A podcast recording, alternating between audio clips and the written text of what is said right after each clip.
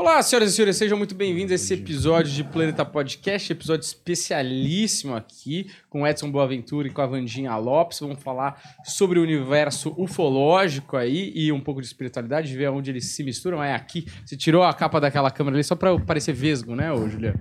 É, então, Vai ser um baita episódio bacana, então vocês fiquem à vontade para fazer perguntas, porque estamos ao vivo aqui, 8 horas da noite, dia 20 de julho de 2022. Caso algum extraterrestre tenha de encontro, a gente está aqui registrando o dia também que a gente fez isso aqui. Eles vão saber o ano, né? Para eles não tem essa vontade. Para eles a contagem de tempo é diferente é, da minha teoria. Então, manda pergunta aí pra Vandinha e pro Edson, que eles vão aí responder. Manda o superchat que a gente vai colocar vocês na roda também, tá bom? Agora, alguns recados. Bloco 7 Cervejaria, essa cerveja artesanal maravilhosa, entrega em todo o Brasil. Cupom de QR Code aí, no QR Code, né, de desconto para você é, apreciar essa maravilha aí. Tem IPA, tem APA, tem New England, tem de tudo lá, então experimenta. E você que está aqui no Brasil, você pode experimentar em qualquer canto, tá certo? Tem a comunidade do Planeta Podcast que está em promoção aí, comunidade do Planeta Podcast secreta, que tem trechos exclusivos e conversas minhas com o Humberto, ingresso promocional do stand-up, é, produtos do Planeta Podcast por lá também.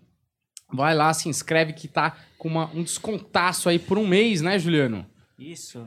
É 15 reais, é, tá preço de banana. Preço de banana, Juliano que vai ao mercado sempre comprar o hortifruti. Tá é, é verdade. Vandinha tá é mais cara, mas também tem não tá valendo a pena não, é. né? Comunidade de Planeta tá Sobrenatural com a Vandinha Lopes lá, segunda parte das conversas com ela sempre lá, tá bom? Para você e lá é mais caro, mas é a Vandinha também, não é dois trouxa falando groselha, tá certo? E o curso da Vandinha Lopes, Segredos da Umbanda, tá sendo vendido aí também no link na descrição. Vá lá, procure saber. É o curso mais bonito e mais bem feito da América Latina, segundo o Planeta Podcast, tá bom?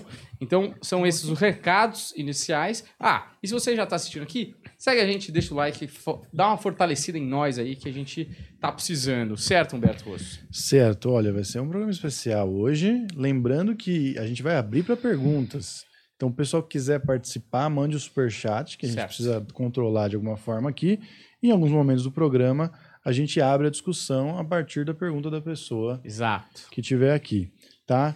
A gente separou alguns assuntos, mas acho que a gente poderia começar, porque antes aqui do, do podcast a gente já estava falando de algumas coisas, o Edson já estava adiantando algumas histórias, e a Vandinha falou que o Edson ele tem uma coisa de predestinação na, no caminho dele, não é verdade, Vandinha? Sim, eu vejo. Vejo não. Peraí, calma aí, calma aí, antes de você fala. É. Como é que vocês estão? Tudo bem com vocês? Vocês uh -huh. vieram ah, aí? Tudo, a gente tem que fingir que a gente é. estava conversando. O Edson. Aqui, é. Segunda vez, né, que a gente está tá chegando aqui. aqui. Tô voltando pela segunda vez, né? E tô muito feliz aqui de estar tá revendo para, para, para, vocês. Tenho certeza que o papo vai ser muito legal. Como foi a primeira né? vez? Como foi, foi a primeira? Foi incrível, né? E sempre tem novidade, né? Sim. Dentro dessa área ufológica, estamos vivendo aí uma onda ufológica. Daqui a pouco a gente pode falar a respeito aqui, disso também. A revista aqui e já. hoje é um prazer estar aqui, né? Do lado da Vandinha Lopes também, né? A gente vai estar batendo um papo. Né, e ver onde que converge algumas coisas, né, Sim. da pesquisa científica ufológica com os estudos que você faz também. Então acho que vai ser bem interessante. Revista OVNI pesquisa para todo mundo aí, ó. Boa, maravilha. Pro Humberto. É presente, o... você trouxe presente É presente, hein? Trouxe. Paulo, trouxe o... presente, hein, Vandinha? O Paulo Baraquivelli mandou, né, a revista. Vai até pros bastidores ali, ó. Aí, pro Juliano, é. pro Juliano, que gosta também do assunto. Inclusive, essa, essa revista aqui tem algumas matérias bem interessantes e uma delas, essa que é capa, Indígenas em Contato com Deuses do Espaço, fui eu mesmo que escrevi, tá linda, tá fazendo tá uma pesquisa né, bem profunda. E não só indígenas brasileiros já tiveram contato com OVNIs e tripulantes, mas também os indianistas, né? Por exemplo, os irmãos Vilas Boas, já ouviu falar, né? Aqueles três irmãos do, do Xingu, do Alto Xingu. Uhum. O Cláudio Vilas Boas, ele teve uma oportunidade, uma não, várias oportunidades de ver objetos voadores não identificados lá no Alto Xingu. Maravilhoso. Teve até um objeto, que está descrito aí nessa revista, é, o objeto ficou em cima da oca do representante da tribo ali mais é, idoso, vamos dizer, o indígena mais idoso, e tinha três seres que foram avistados pelo resto da tribo, né? Porque aquilo chamou bastante atenção. E um dos seres, dos três, né, começou a acenar para a tribo. E aí o pessoal ficou acenando Que também. maravilha. Depois foi perguntado, né, pro cacique, pro pessoal ali, o pajé, é, o que, que eles achavam que era aquilo, né? E aí, conversando lá com os irmãos Vilas Boas, eles expressaram, falou, ué, isso daí não é um avião aí, do Homem Branco? Hum. Eles imaginavam que se tratasse de alguma tecnologia, alguma coisa do próprio Homem Branco. Só que não era, né? Era um- algo diferente aí. E por isso que eles tratam é, esse tipo de avistamento nas tribos muitas vezes com muita naturalidade. Eu publiquei no, no canal, no Enigmas e Mistérios, recentemente, um vídeo com o depoimento do Antônio Jorge Totti, que é um professor, pesquisador lá do Pará, do, do Amazonas. E ele contou um caso, inclusive, de um serzinho desse que caiu dentro de uma armadilha indígena. Só que aí os indígenas já foram para cima para pegar, né, a criatura, só que a criatura saiu meio que flutuando assim, saiu flutuando e escapou E vazou. e vazou. Que maravilha, excelente começo de já ter uma história quentinha aí Uhum. do povo indígena. Inclusive, tem várias perguntas aqui. Inclusive, tem uma aqui da capa que eu já tinha pensado, que eu vou perguntar pra vocês dois. Mas agora sim, Vandinha Lopes, você tem esse dom maravilhoso de olhar pras pessoas e já, né, dar uma leitura breve aí. Você, antes de começar o programa, você já falou pra ele que ele é o es- um escolhido, né, Pra fazer esse tema. Eu gostaria que você é, se alugasse um pouco mais nessa parada e fizesse uma leitura, uma leitura, eu ia falar, uma leitura do Edson. É, é, em primeiro lugar, é um prazer te conhecer. Os meninos sempre falam de você com um carinho muito grande, então é um prazer estar te conhecendo pessoalmente. Sempre pela foto ali, né? Uhum.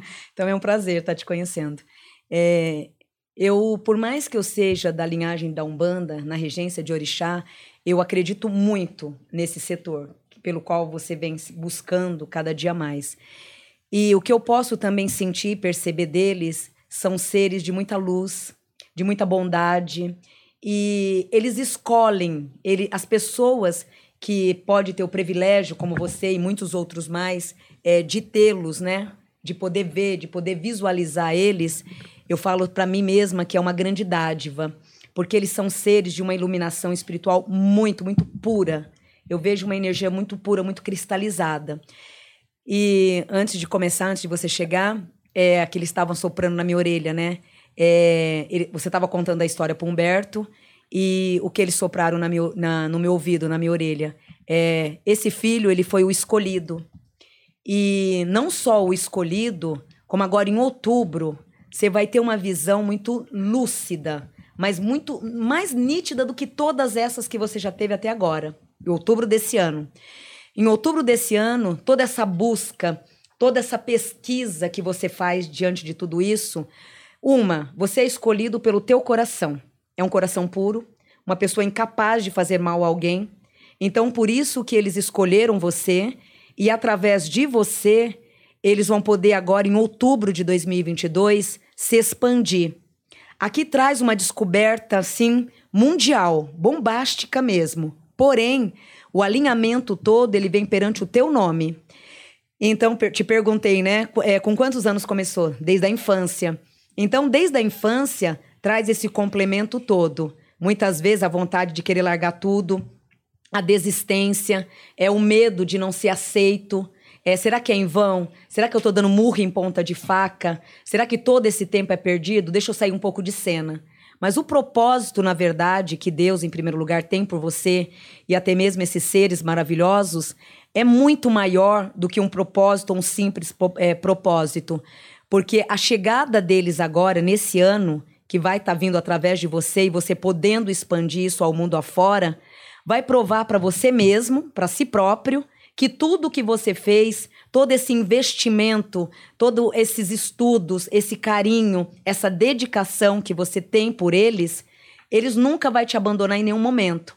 E de outro lado, jamais vai te abandonar também, porque você foi um escolhido. Né? Então, por isso que eu falo assim: é, não é qualquer pessoa que chega até esse território. É um território muito sagrado, mas muito sagrado mesmo. A gente que tem a vidência, outros videntes também, consegue visualizar isso, porque eles são uma cristalização muito pura. Então, eles não vão pegar pessoas de coração ruim, pessoas de ódio, pessoas de ganância, não. E eles estão há anos, muitos anos, anos, tri- triunfando a terra, fuçando aqui, fuçando ali, pesquisando, moldando e escolhendo as pessoas certas, o soldado certo. E vós, filho, é um desses grandes soldados, que agora em outubro de 2022 entrará numa fase de uma expansão, de uma vitória em sua vida muito grande. É o teu nome sendo destacado numa vitória muito grande, aonde todos eles vão lhe agradecer pelo tempo e pela dedicação. Então, de tudo, a revista, a dedicação da revista, né? Eu vi com as, as fotos, né? É, vai ser. Isso aí é um grão de areia em vista do que você vai ter nesse ano sobre o presente deles, aonde com o teu nome a expansão, aonde a sua humildade temos certeza que sempre continuará. Não importa o destaque que ganha referenciando essa pesquisa que tanto vem buscando. É uma pesquisa que muitos outros vêm buscando há, há tanto tempo, mas vós e duas mulheres, vai ser você e mais duas mulheres que vão ser as escolhidas. Então, duas mulheres e você como lado masculino, que esse ano acaba sendo escolhido a se destacar, mas o triunfo maior vem da tua parte, vem para você. Então, nada em vão. Então, toda essa pesquisa, né, graças a Deus, é algo que você vai ter um retorno muito, muito satisfatório. Agradeço aí a- as palavras, né? E, assim, é, o que eu posso confirmar a respeito disso é, é a dedicação mesmo, né? O amor. A gente, a gente faz é, desprendido né, de qualquer outro interesse financeiro. É, porque, assim, é algo que a gente faz com gosto, com prazer, porque a gente tem um entendimento também de que é, esse assunto, né, o fenômeno OVNI, é algo importante e que afeta diretamente a humanidade, né, as pessoas. E tem que ser repassado isso para as pessoas é, é, estarem preparadas para o momento seguinte.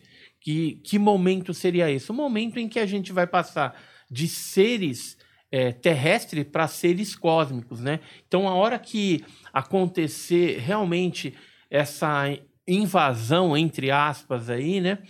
É, e o reconhecimento oficial por parte de algum órgão é, é, militar ou algum governo, os Estados Unidos, Rússia, China, é, a gente vai ter que é, estar preparado ou ter já preparado uma grande parte da população é, através de informações fidedignas, né, de, da verdade, falar a verdade.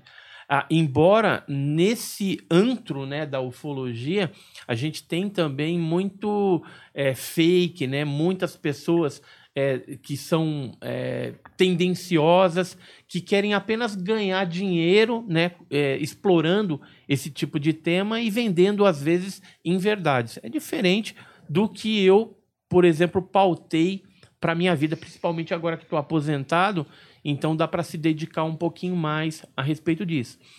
E, e a gente sempre utilizou uma metodologia científica por quê? Porque o fenômeno, em algumas partes, ele é muito incipiente. Ele é muito é, gasoso. Já outras é, manifestações do fenômeno são físicas. Então, se a gente conseguir um, um, uma atenção da comunidade científica através dessa parte mais física, evidências, provas, é, fragmentos, é, algum tipo de é, abdução que traga alguma evidência física, algum implante que foi colocado, alguma marca, e de repente isso se traduza em, algum, em alguma coisa relevante, a gente vai atrair a atenção da comunidade científica. Porque só está faltando isso. Porque os militares e a inteligência, eles já é, se debruçam em cima desse assunto há muitos anos. Só que o interesse é diferente. O interesse deles é tecnológico. É obter a tecnologia desses objetos voadores não identificados uhum. para utilizar com fins bélicos, né? para tentar dominar outras, outras nações aí e usar essa tecnologia através do processo lá de engenharia reversa. É, mas o que, que a gente vai ter que preparar? E a, a própria NASA, recentemente, elas estavam publicando, republicando né, uma notícia, requentaram aí uma notícia a respeito de teólogos né, que eles tinham contratado, estavam fazendo uma pesquisa aí para saber qual seria a aceitação desses é, segmentos religiosos frente a uma futura aí liberação de que é, o fenômeno é real, existe e existe vida extraterrestre em outro local. Então, como que é, os membros, os líderes religiosos, teólogos, né, é, é mesmo umbandistas, é, muçulmanos, líderes é, africanos também, é, se comportariam diante de uma revelação dessa magnitude. Né? Então, isso foi feito é, a partir de 2013, 2014. A NASA aplicou 1 milhão e 100 mil dólares num projeto junto à Universidade de Princeton, e lá eles fizeram alguns eh, questionários, alguns questionamentos junto a essa comunidade religiosa e esses líderes religiosos visando saber como que seria a estratégia frente a essa liberação que eu acredito que não falta muito tempo para acontecer. Inclusive, uma chefe da NASA disse que até 2025, mais tardar 2030, já estaria sendo revelado ao mundo de que vida extraterrestre existe. Uhum. Seja de qual forma queira eh, a gente pensar. Embora é, uma forma também humanoide, ela já é descrita há muito tempo dentro desse fenômeno. Né? Então, é, a gente imaginar que existam seres em outras partes do universo, significa que o poder criativo de Deus é algo tremendo, né? E a vida ela não está só é, é, assim confinada aqui nesse planetinho azul pequeno. Existe outros tipos de vida. E aí com esse movimento, né, de mudança de consciência, que vai ter que ter uma preparação para uma mudança de consciência, a gente vai ter que começar a pensar em exopolítica, qual seria a política é, a ser aplicada para esses seres a hora que eles estiverem aqui, porque senão é, vai no shopping lá e começa a ter uma atitude totalmente fora né, do, do, do, de um contexto que seria entendido por nós aqui. Embora o ser humano ainda tem que evoluir muito para a coisa, mas eu acredito que não vai se esperar essa evolução, chegar no patamar a, adequado para que isso aconteça. Vai acontecer e depois a gente vai ter que se adaptar com a troca do pneu do carro andando, Sim. entendeu? Como vai sempre. Ter que ser, hum. Vai ter que ser assim, entendeu? E aí vem esses ufólogos, né, esses pesquisadores, é, para instruir, para trazer o, o assunto, tanto é que deu esse bom e, e vai continuar. É, eu, eu, inclusive foi interessante que eu sou, sou da igreja e às vezes vão pastores assim pregar lá na igreja de domingo, em outros dias de semana. E aí eu ficava ali no meu cantinho quietinho, de repente aí desce um cara lá e isso que você falou, eles falavam do, da projeção, de que estava próximo. Aí quando foi para estourar mesmo, e, e foram vários, foram seis pelo menos, que eu consigo me lembrar que, que falaram a mesma coisa sem se conhecerem, sem me conhecerem. E aí, de repente, deu esse bom na, na mídia, né? A gente veio no Planeta Podcast, ajudou bastante uhum. também, né? Mas é, houve uma projeção. Só para vocês terem uma ideia, até agora foram mais de 120 participações em podcast. Nossa, caramba. Entendeu? Então eu acabei virando o rei do podcast. Já tem até figurinha. Fizeram uma figurinha com uma com uma coroinha, tudo. Virei o rei do, do podcast dentro do tema ufológico. E muita gente. Por exemplo, amanhã eu vou participar de mais um à noite. E na parte da manhã, uma televisão me chamou. No sábado já está marcado outro. Já tenho uma agenda marcada assim que é uma loucura. Eu nunca vi um negócio desse. Se não é Deus é. nesse negócio, né? Com uma predestinação de alguma coisa, e nada eu se não consigo, sem ele. não consigo enxergar. É Deus, uhum. é Deus puro nesse negócio. Por quê? Porque é, o fato dessa divulgação ter que ser feita no momento agora que a gente está começando a adentrar é, é muito importante. As pessoas têm que saber, têm que saber a verdade, não uma não coisa de ET Bilu e essas coisas que a gente sabe que só, Atrasa, só né? atrasa e denigre a imagem da ufologia. A gente vai falar sobre esse assunto também depois. ET Bilu e Ratanabá e os caramba lá daquele rapaz lá. Mas, Juliano, bota na tela, aproveitando que o Edson citou, a coisa do, da NASA. Porque a gente já tem um- uma. Já teve uma conversa com a Vandinha sobre isso, onde ela relatou algumas visões que ela teve e que realmente estaria chegando próximo, né, Vandinha? Eu sinto muito próximo isso. A notícia mesmo é completa? Isso, Humberto? só coloca a notícia só pra gente ilustrar. E, aí a Vandinha. né? Oi? Imóveis ali que o Juliano colocou. Imóveis, porque ele tá Cena- procurando um apartamento. O ET que é? vem aí pra São Paulo. Exatamente. A gente já sabe qual é que é, o que, que o Juliano anda acessando no Exato. trabalho, né? Mas é. Ó, e- então, só que apesar de terem divulgado dessa forma, você sabe que a, que a imprensa, muitas vezes, ela, ela exagera. Ela é mais sensacionalista. Certo. Então, primeiro errinho que tem ali. NASA recruta religiosa. Ela não recrutou ninguém.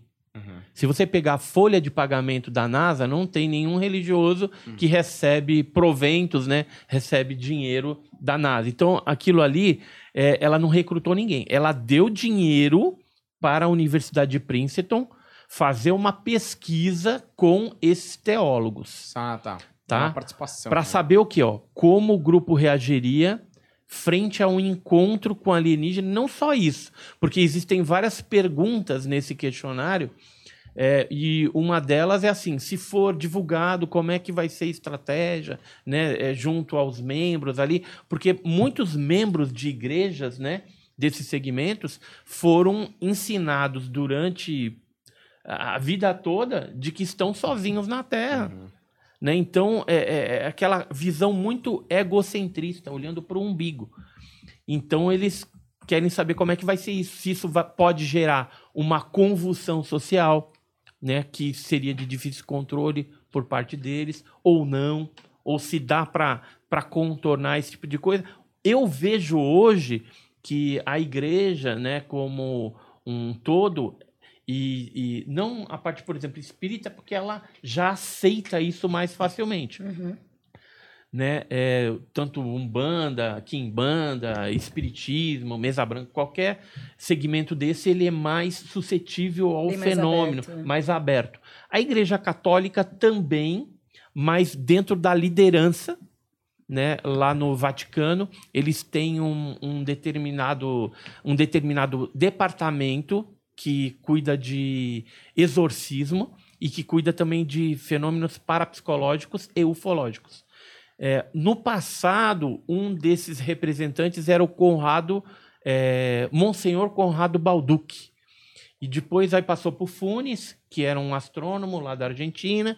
Hoje eu não sei quem que está mexendo com isso lá. Mas esses representantes do Vaticano, eles chegaram até a ir em congressos ufológicos e palestrar a respeito disso. É lógico que a ideia deles é um pouco meia é, é, é, avançada demais. Tipo assim, ah, se tiver extraterrestre mesmo, a gente vai ter que evangelizar também. Embora o negócio do evangelismo é mais para a Terra, né? É. No, no, mas na visão do católico tem isso, mas eles são mais abertos.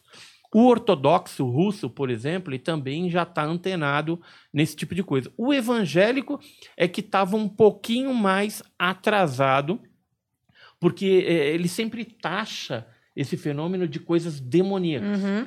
Não que não seja, eu admito até uma parte, uma parte pode até ser, porque o demônio, os anjos caídos, eles podem atuar em qualquer Mas área. eles não são bebezão. Em qualquer. Então, mas, Eles não são. mas assim, eu admito A possibilidade. a possibilidade. Por quê? Porque a gente é uma tem. energia muito cristalina. Então, mas a gente tem casos que são é, é, de atitudes agressivas, mutilações de animais, ataque a pessoas. É lógico que Defesa ali. é, é- é lógico que é, a gente não tem o conhecimento total da situação, não consegue fazer a leitura do contexto adequada para saber se aquilo ali é, um, é bom ou é ruim. Porque eu vou explicar melhor para a gente entender. Uma cobaia, por exemplo, num laboratório, o médico faz uma série de exames com aquele ratinho de laboratório. Do ponto de vista do rato, é um mal Uhum. que está sendo feito, porque injeta isso, injeta aquilo, não sei o quê. Só que existe por trás daquilo um bem maior que é uma vacina que está sendo desenvolvida, mas como o rato não tem a visão do todo, fica complicado. É, então dá o transparecer de que poderia ser algo negativo. Mas mesmo é, não sendo ou sendo, né, a gente tem que ficar é, admitindo as possibilidades. Porque a gente só vai saber com certeza se é bom ou se é ruim a hora que eles se apresentarem e você bater um papo. Uhum. Né? Coisa que, que ainda não aconteceu oficialmente. Oficiosamente, com algumas pessoas específicas, pode já ter até ocorrido. A gente tem, mas aí fica muito no, no diz que diz, que são as abduções, as pessoas que, que têm a contatologia. Né? Que, Testemunhos, né? então são testemunhos.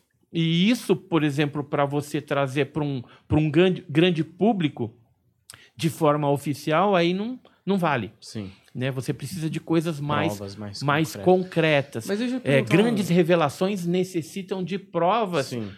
também de grande impacto. Eu queria perguntar uma coisa É pra o que eu vejo dois. você tendo.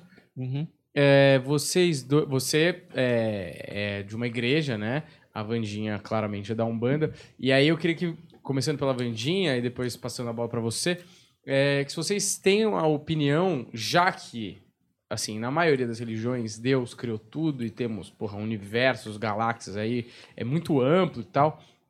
Eu queria começar com você perguntando se você acha que esses extraterrestres têm algum tipo de religião e se eles têm, são regidos por é, o mesmo Deus que nós, ou não tem nada a ver, uma coisa é uma coisa, outra coisa é outra coisa. É, eu não vejo eles regidos por nenhuma religião. Eu não vejo. E eu ve, o que eu ve, eu tive a vidência, as vidências que eu tive, duas visões que eu tive e que eu pude sentir espiritualmente, eu, eu repito novamente, eu vejo eles muito, muito cristalizado, num grau muito su- superior de um ser humano. Então, por isso que levou todo esse tempo, tá próximo, muito próximo, para se aproximar, mas é como eles temia, eles tinham muito medo da terra, medo até mesmo de como é, ser recebido, é, de que forma que vai ser aceito. Todos esses debates, você mesmo vem sofrendo todos esses preconceitos também, né? Porque, querendo ou não, ai, será que é coisa de louco? É, primeiro, eu tive uma vidência também, falo para os meninos, tive duas vezes só também, né? Mas a primeira que eu tive, ah, ela é louca, nossa, agora ela tá vendo isso. Então eu calei. A única pessoa que eu desabafei mesmo foi com meu filho, onde ele também acredita muito, nós acredita muito nisso. Porém, eu não vejo eles com vínculos religiosos, e sim esperando um momento de acalmar o caminho. É como se, vamos dizer, há tempos atrás a terra ainda estava muito suja, com muita poluição, e aos poucos agora eles estão podendo se conectar melhor, entrar nessa sintonia melhor. Por quê? Nem por maldade ou por tempo de se aparecer, por ser uma energia muito cristalizada, eles estão esperando essa purificação. E querendo ou não, por mais que vocês acham que a Terra não tenha mudado tanto, ela mudou muito. E em vista do que era, até melhorou muito. Então, por isso que agora, nesse ano de 2022, eu sinto e vejo pela vidência é, a aproximação deles com mais fervor, com muito fervor. E é onde eu repito também, eles não escolhem rebanho de olhos fechados. Então, são essas pessoas, o bebezão aqui, outros mais, são escolhidos a dedo. A dedo, a dedo. Então, são pessoas escolhidas por ele. Por quê? O mesmo grau compatível. Então, tem que ter a mesma energia de pensamento e cardíaco. Então, se não tiver perante eles a, a energia do mental aliado ao coração, a mesma, as mesmas respostas vindo tanto do coronário quanto do cardíaco, para eles não é compatível. Então, eles escolhem as pessoas certas para estar nesse clã deles, Certo. nesse momento. Porém, eu não, eu discordo dos vínculos espirituais. Eu não, você pode me corrigir que você conhece Então, melhor. é, é, religião é, não existiria, mas é, o Criador único também criou esses seres. Uhum. E criou todo o universo. Isso daí Pra- é, e é Deus. e, e é Deus. Assim, seja o nome que você queira dar, energia criadora, Deus, né? É, é, o Senhor, sei lá. É a mesma força Uhum. Que criou a gente, que criou a Terra, que criou o universo, criou eles também. Isso é interessante, aí eu vou partir para casos específicos. É, vou, vou tocar em dois pontos aí que você tocou, que é interessante da gente. é, é, é, veio à tona, né? Simplesmente essa lembrança. É, o caso Antônio Nelson Tasca, que aconteceu em dezembro de 1983, foi uma abdução de um advogado de direito lá em Chapecó, Santa Catarina, e ele foi levado, é, teve um contato forte com uma é, tripulante que se intitulou sendo Cabalá do mundo de Agali, e ela mandou um- uma mensagem para os povos da Terra, isso em 83.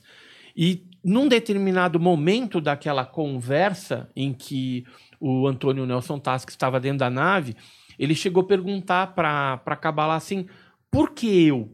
Por que, que eu? E aí ela falou: porque você tem mente cósmica.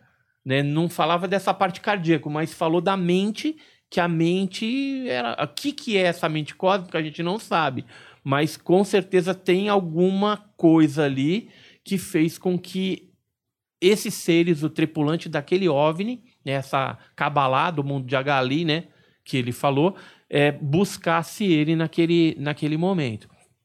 É, o outro, outra, outro fato assim também é, interessante foi um caso é, que ele, o, o primeiro caso parece ser autêntico. Depois do desdobramento do caso, aí pode ter tido a síndrome do contatado, porque é muito comum pessoas terem um contato real, inicialmente, e posteriormente, por conta do status que ela alcançou com aquele caso, a projeção na mídia, alguma coisa assim, ela inventar algum tipo de detalhe para continuar em evidência. Ou, de repente, pode ser o próprio ser que embute já alguns gatilhos dentro da pessoa para que ela pudesse é, é, meter os pés pelas mãos. E aí, por exemplo, vou falar de um caso de Botucatu, por exemplo, teve o caso autêntico, o- o- as folhas da árvore deu radiação, foi, foi analisado tudo. Só que os contatos posteriores, a pessoa lá inventou a marca que ele tinha no corpo, aí ele depois acabou fazendo com a própria unha. E chegou ao cúmulo de ele pegar dois marmitex, espetar num, num- num- num- num- num- num- numa varinha de bambu, ir num terreno baldio lá, tirar foto e dizer que tinha sido levado no planeta e fotografou a nave dos caras. isso, Né? né? É triste. Triste. esse tipo de coisa que acontece. Mas voltando no caso lá, que foi autêntico, depois do desdobramento, não sei. Os dois que vivenciaram essa experiência são Hermínio e Bianca. É um caso bem clássico da década de 70, 76, que ocorreu em Minas Gerais, e eles foram levados, né, pra, por um seres que falavam que era o Carran, né? Então, não sei se já ouviu falar desse caso, o caso Carran. E como o Hermínio era um pastor evangélico, ele teve um, um papo cabeça com os seres, principalmente dentro desse, desse aspecto que era o que ele entendia. A Bíblia e criação. E, e ele chegou a perguntar para os seres é, é, que, que era Deus para eles. E aí eles revelaram que era o Criador. Né, que era o Criador. E tem uma coisa interessante, por exemplo, eu já fiz é, bacharel de teologia, né? Continuo estudando ainda, porque é, tem muita coisa na Bíblia que às vezes se pega um texto fora do contexto e acaba virando um pretexto. Mas se você analisar direitinho e pegando também o- os livros da tradição, é, você pegar, por exemplo, os livros judaicos também, Torá e todos esses livros judaicos, você vai ver ali que é, o judaísmo fala da existência de 1.500 mundos. Você pega lá no hebraico, você vai ver que esse- quando se fala de mundos, a palavra lá hebraica para determinar isso são mundos habitados. Então não é, não é planeta simples, sem vida, entendeu? É 1.500 mundos com vida. E assim, eu, eu acredito muito nos livros sagrados. Né? Se está ali e foi inspirado é, pelo Espírito de Deus, com certeza traz a verdade. É lógico que na tradução de algumas versões tem uma série de incorreções. Isso a gente aprende num curso teológico tranquilamente aí. Mas é, é fácil você identificar esses, esses erros, né? essas coisas que eventualmente ocorrem. Então, onde, aonde que eu quero chegar? Tem uma parte lá da Bíblia que ela fala que o sacrifício vicário de Jesus ele foi feito e o mundo inteiro sabe a respeito disso. Ou seja, quando O se mundo- o, o mundo, inclusive esses seres sabem. Ah, tá. Tanto é que teve um, um, um filme de ficção é, que publicou um, um certo trecho falando a respeito disso.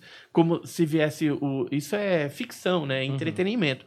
Mas vinha o ser e ele falava lá para os meninos lá que, que tinham tido o contato, falou assim: a gente veio porque a gente queria entender esse negócio de Jesus aí. Porque é um negócio muito, muito forte, né? E aí ecoou lá, então agora a gente tá vindo para entender melhor esse negócio, porque só tem esse negócio aqui. Só aconteceu aqui. Então, quando a gente fala de religião, que é o religare, né? Religião é religar, em latim religare, porque houve lá o, o- o rompimento, teoricamente, de Adão e Eva, né? Que isso é simbólico, aquela família rompeu, caiu no pecado, né? Errou o alvo. E aí é, vem então é, Jesus depois, né? Vem o, o, o Filho de Deus lá para fazer essa ligação. Então, religião para fazer essa ligação é só aqui. Então, por isso que não existe religião desses seres. O crer em Deus e, e, e você reverenciar a essa força cria- criadora e, e, é, poderosa é para todos. A, a própria natureza, se a gente for ver, ela reverencia a Deus O tempo inteiro. o tempo inteiro. O E tempo o, inteiro. e o ser humano não, o ser humano só fica murmurando, só fica reclamando. Só reclamando. Entendeu? Só Pedindo fica reclamando, coisa. não, porque eu quero mais dinheiro, porque o eu pior quero é mais pedir, isso. o pior é a reclamação. Reclamar todas Entendeu? as vezes, É, né? é, e aí eu, eu falo assim, se você tivesse essa consciência... Não sabe agradecer, né? né, Ser e, grato. E, e- e a hora que a gente também entrar para esse patamar mais cósmico, em que né, a gente, vocês vão trazer um, um, um tripulante de OVNI aqui para participar do podcast. Seria maravilhoso. Não, mas um vai, você vai perguntar ah, como é que é a parada lá, tal, né? Vai chegar esse momento, né? Vai.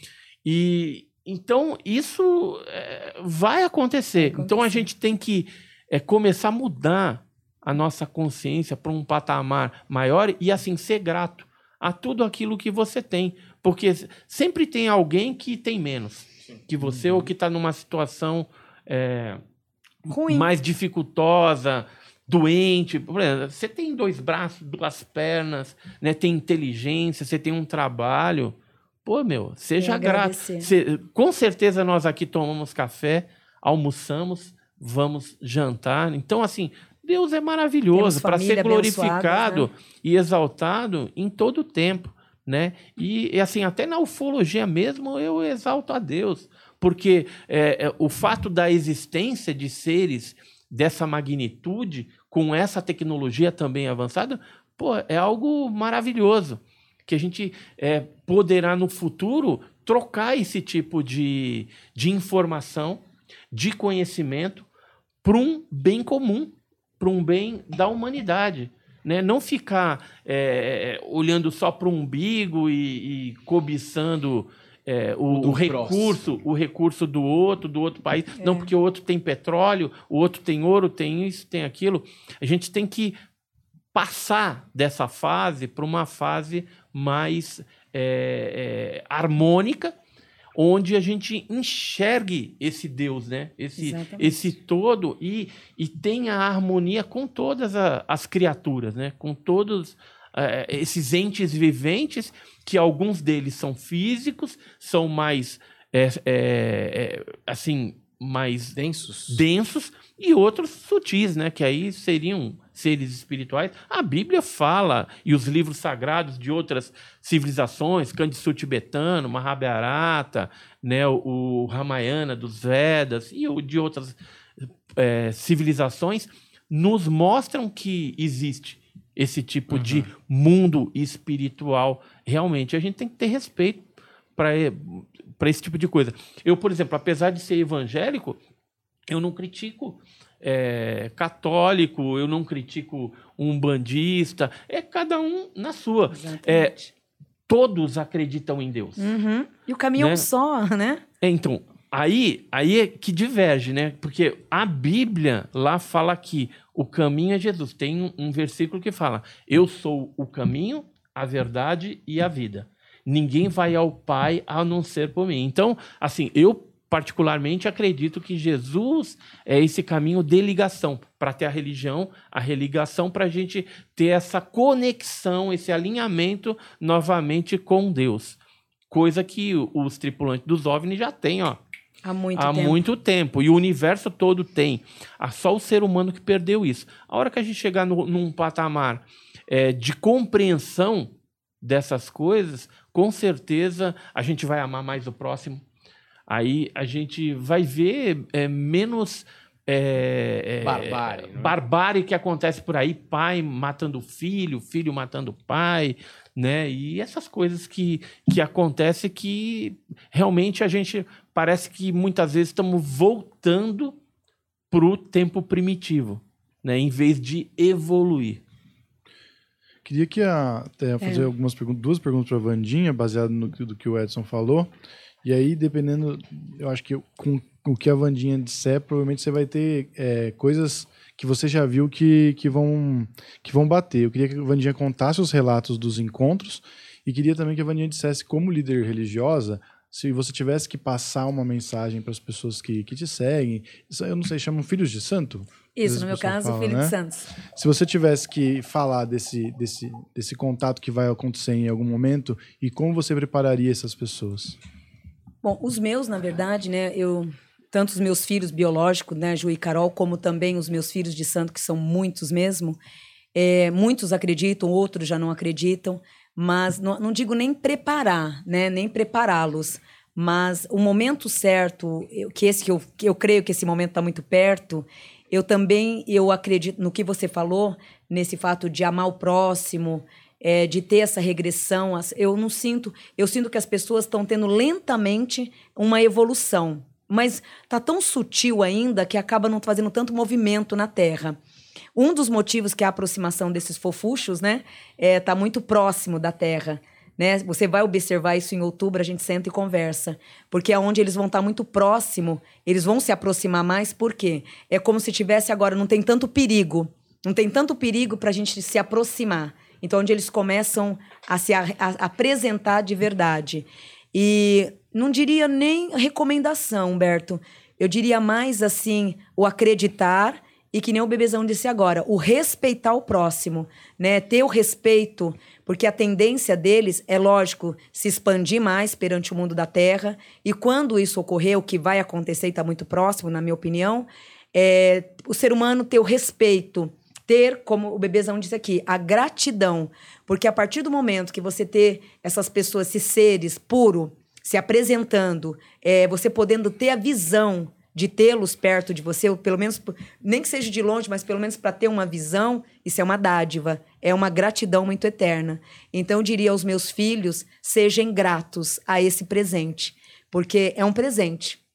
É um presente muito grande, muito, vocês não têm noção. É, é filhos de criadores, mas muito próximo ao Criador. Então, eles têm, assim, uma energia muito purificada e muito semelhante a Deus. Então, é, é, quando chegar esse momento, ter esse prazer, vocês, assim, vão ter uma dádiva muito grande que só, só é a gratidão por poder ter né, seres de tanta purificação aos seus olhos. Então, diria eles ser grato, agradecer o momento e, em primeiro lugar, a Deus, né, por esse caminho, por ter essa visão, esse privilégio. E nas visões que você teve, que você já contou aqui, é, eles, eles diziam que vinha numa. uma- realmente que era o momento certo, que era. é, eles estavam chegando para agregar, não seria uma coisa violenta e nada como Não. a gente estava falando aqui antes de começar, que a gente tinha muito medo do que acontecesse. Não vejo eles como violentos. É por mais que tenha esses ataques de animais, eu vejo muito como defesa. É uma grande defesa. O fato deles poder querer se defender. De repente, viu ali o ani- animal ficar agitado, acontece o que acontece, né? Acaba tendo essas tragédias. Mas é mais por defesa. Então, eu acho assim que é, é difícil assim falar deles, né? Porque eu não tenho tanto contato quanto o bebezão aqui, mas o pouco que eu tive e a sensibilidade que eu tenho, eu respeitaria muito. Já respeito, né? Pelos dois sinais que eu tive, só foi apenas dois sinais, não tive mais. Por quê? Tem que ter, são pessoas escolhidas. É, tem que ter a mente e o coração. Né? O meu coração, eu acredito que ele estaria viável a isso, mas a minha mente tinha que ter uma mente. Eles precisam de uma mente muito conectada, muito ativa mesmo em relação a eles. Então, você, para tá, para fazer parte deles, você tem que ter essa vibração mental e cardíaco, tem que ter a ligação. Por mais que você tenha um coração bom, é, não basta só o coração. Para eles, você tem que ter também a conexão da mente, que é o teu caso desde a infância. Mas o caso dele, eu vejo muita ligação que seria o seu avô paterno. Viria muito pela família da, do teu pai. Você trouxe essa genética, essa ligação muito grande da família do teu pai. Então, desde o ventre, desde o colinho ali da mãe, você já foi escolhido para tudo isso. Para estar tá fazendo esse papel hoje, né? essa, essa, descoberta, essa dádiva, e fora as que vão estar tá vindo, né? Que são muitas. Então, eu diria gratidão. Bandinha, essa, essas visões que você teve, eu não sei aonde que eu estava lendo isso, mas eu vi alguém levantando a possibilidade de que essas aparições, ou de repente até as histórias de abduções, serem sonhos lúcidos. Então que quando eles vão aparecer para as pessoas, eles não aparecem fisicamente, mas eles te levam para esse ambiente, para esse universo, para esse local onde faz sentido para eles ali. Então quer dizer que talvez você nem saísse do seu local, mas só que você acessasse. Tipo um transporte espiritual. Algo desse tipo. Eu queria que vocês dois comentassem se vocês enxergam dessa maneira, se existem relatos. E depois a gente pode até falar de alguns casos de abdução também. É, eu tive, nessa, é, nessa primeira visão que eu tive, né, foi a única também, é, foi na sacada de casa. aonde ele disse: Você é uma das minhas escolhidas. E só foi isso. Aí eu só desci as escadas. Falei, agora, vou contar para quem, né? Para quem que eu vou comentar que eu tive, né, esse auxílio, né? Comentei só com meu filho, depois agora com os meninos, depois de alguns meses aqui no Planeta Podcast. Mas guardei por muito tempo. Ana Caroline tem 14, guardei por uns 16 anos essa, essa informação minha. É, você é uma das minhas, você é uma das nossas escolhidas. Foi apenas isso. E, e desapareceu. Então não cheguei a ter o transporte espiritual. Né? Foi a evidência mesmo é, como se ele estivesse ali frente a que nem um bebezão aqui do meu lado, conversando: olha, você é uma das nossas escolhidas. Apenas isso, mais nada. E foi tempo de eu falei: e agora? Falo para alguém? Todo mundo vai rir da minha cara? Todo mundo vai achar que eu tô ficando doida, né? Então, comentei com meu filho, meu filho crê muito, ele acredita muito, Júnior, eu e o Júnior debatemos muito o assunto. E depois, depois de muito tempo atrás, em 2015, no, na minha chácara, estava tendo, inclusive uma época de São João, só estava eu e os meus filhos, a gente não abriu ao público para ninguém. Fizemos uma fogueira e nesta fogueira eu vi essa bola de fogo. Por isso que eu achei semelhante a foto. Uhum. Porque a mesma bola de fogo. Ainda todo mundo, todo mundo não, as pessoas que estavam ali, ah, é uma estrela cadente. Não é uma estrela cadente. A gente sabe distinguir o que é uma estrela cadente, ainda mais a gente que mora no interior. A gente sabe o que é uma estrela cadente, o que é uma bola de fogo. Novamente, a mesma é a mesma energia deles de novo por duas vezes, apenas duas vezes que eu tive. É, é interessante, né, que por exemplo você está falando outubro, né? Vamos aguardar ver o que, que vai acontecer. Mas de abril para cá, finalzinho ali de abril, já começaram muitos casos, é, não só no Brasil, mas no mundo também. Eu estou assim fazendo aqui uma, uma anotação, né, desses casos e vou pegar aqui, não, nem vou pegar os de abril, vou pegar de maio para frente. A gente teve avistamento em Itanhaém, né? Foi uma filmagem que de um objeto, uma sonda. Essas bolas de fogo, né? Que às vezes aparecem. Teve caso no dia 4 de maio em Praia Grande, também uma sonda Todos luminosa. lugares consagrados, né? É, Pontos de Ju, força. Juiz de Fora, Minas Gerais, dia 9. É, dia 11, é, Ponta Grossa. Né? Quer dizer, Ponta Grossa teve um negócio lá de uma criatura que apareceu em, em abril, também no dia 11 de abril. Dia 16 de maio, Teresina, Piauí. É, 20 de maio, Rondonópolis, Mato Grosso. 16 de maio, Cruz das Almas, Bahia. Jacareí, São Paulo, dia 21 de maio. 27 de maio, Peruíbe. 28 de maio, Jacareí. São José dos Campos. 29 de maio, Guarujá também. Inclusive, eu estava lá na casa dos meus pais e a gente estava fazendo algumas gravações e depois fiquei sabendo, né, no, chegou a mensagem no WhatsApp, eu estava em Peruíbe e acabei voltando para o Guarujá para entrevistar esse casal que, que viu lá o, as sondas, né? Então tá aparecendo demais. É 3 de junho, zona rural de Estão muito próximos. Tapurá, Mato Grosso, Caieiras, estão falando aí de uma suposta queda de um objeto, embora pode ser que não tenha nada a ver com OVNI também. É, dia 14 do 6, Taquaritinga, São Paulo. 16 do 6, São Bernardo do Campo. Foi feito um foto, né? A maioria desses casos aqui é vídeo ou foto. 26 de maio, São Paulo, né? E é, esses de junho. Agora, em julho, julho, já tem mais de 10 casos, né? 4 de julho, Campo Grande, Mato Grosso do Sul.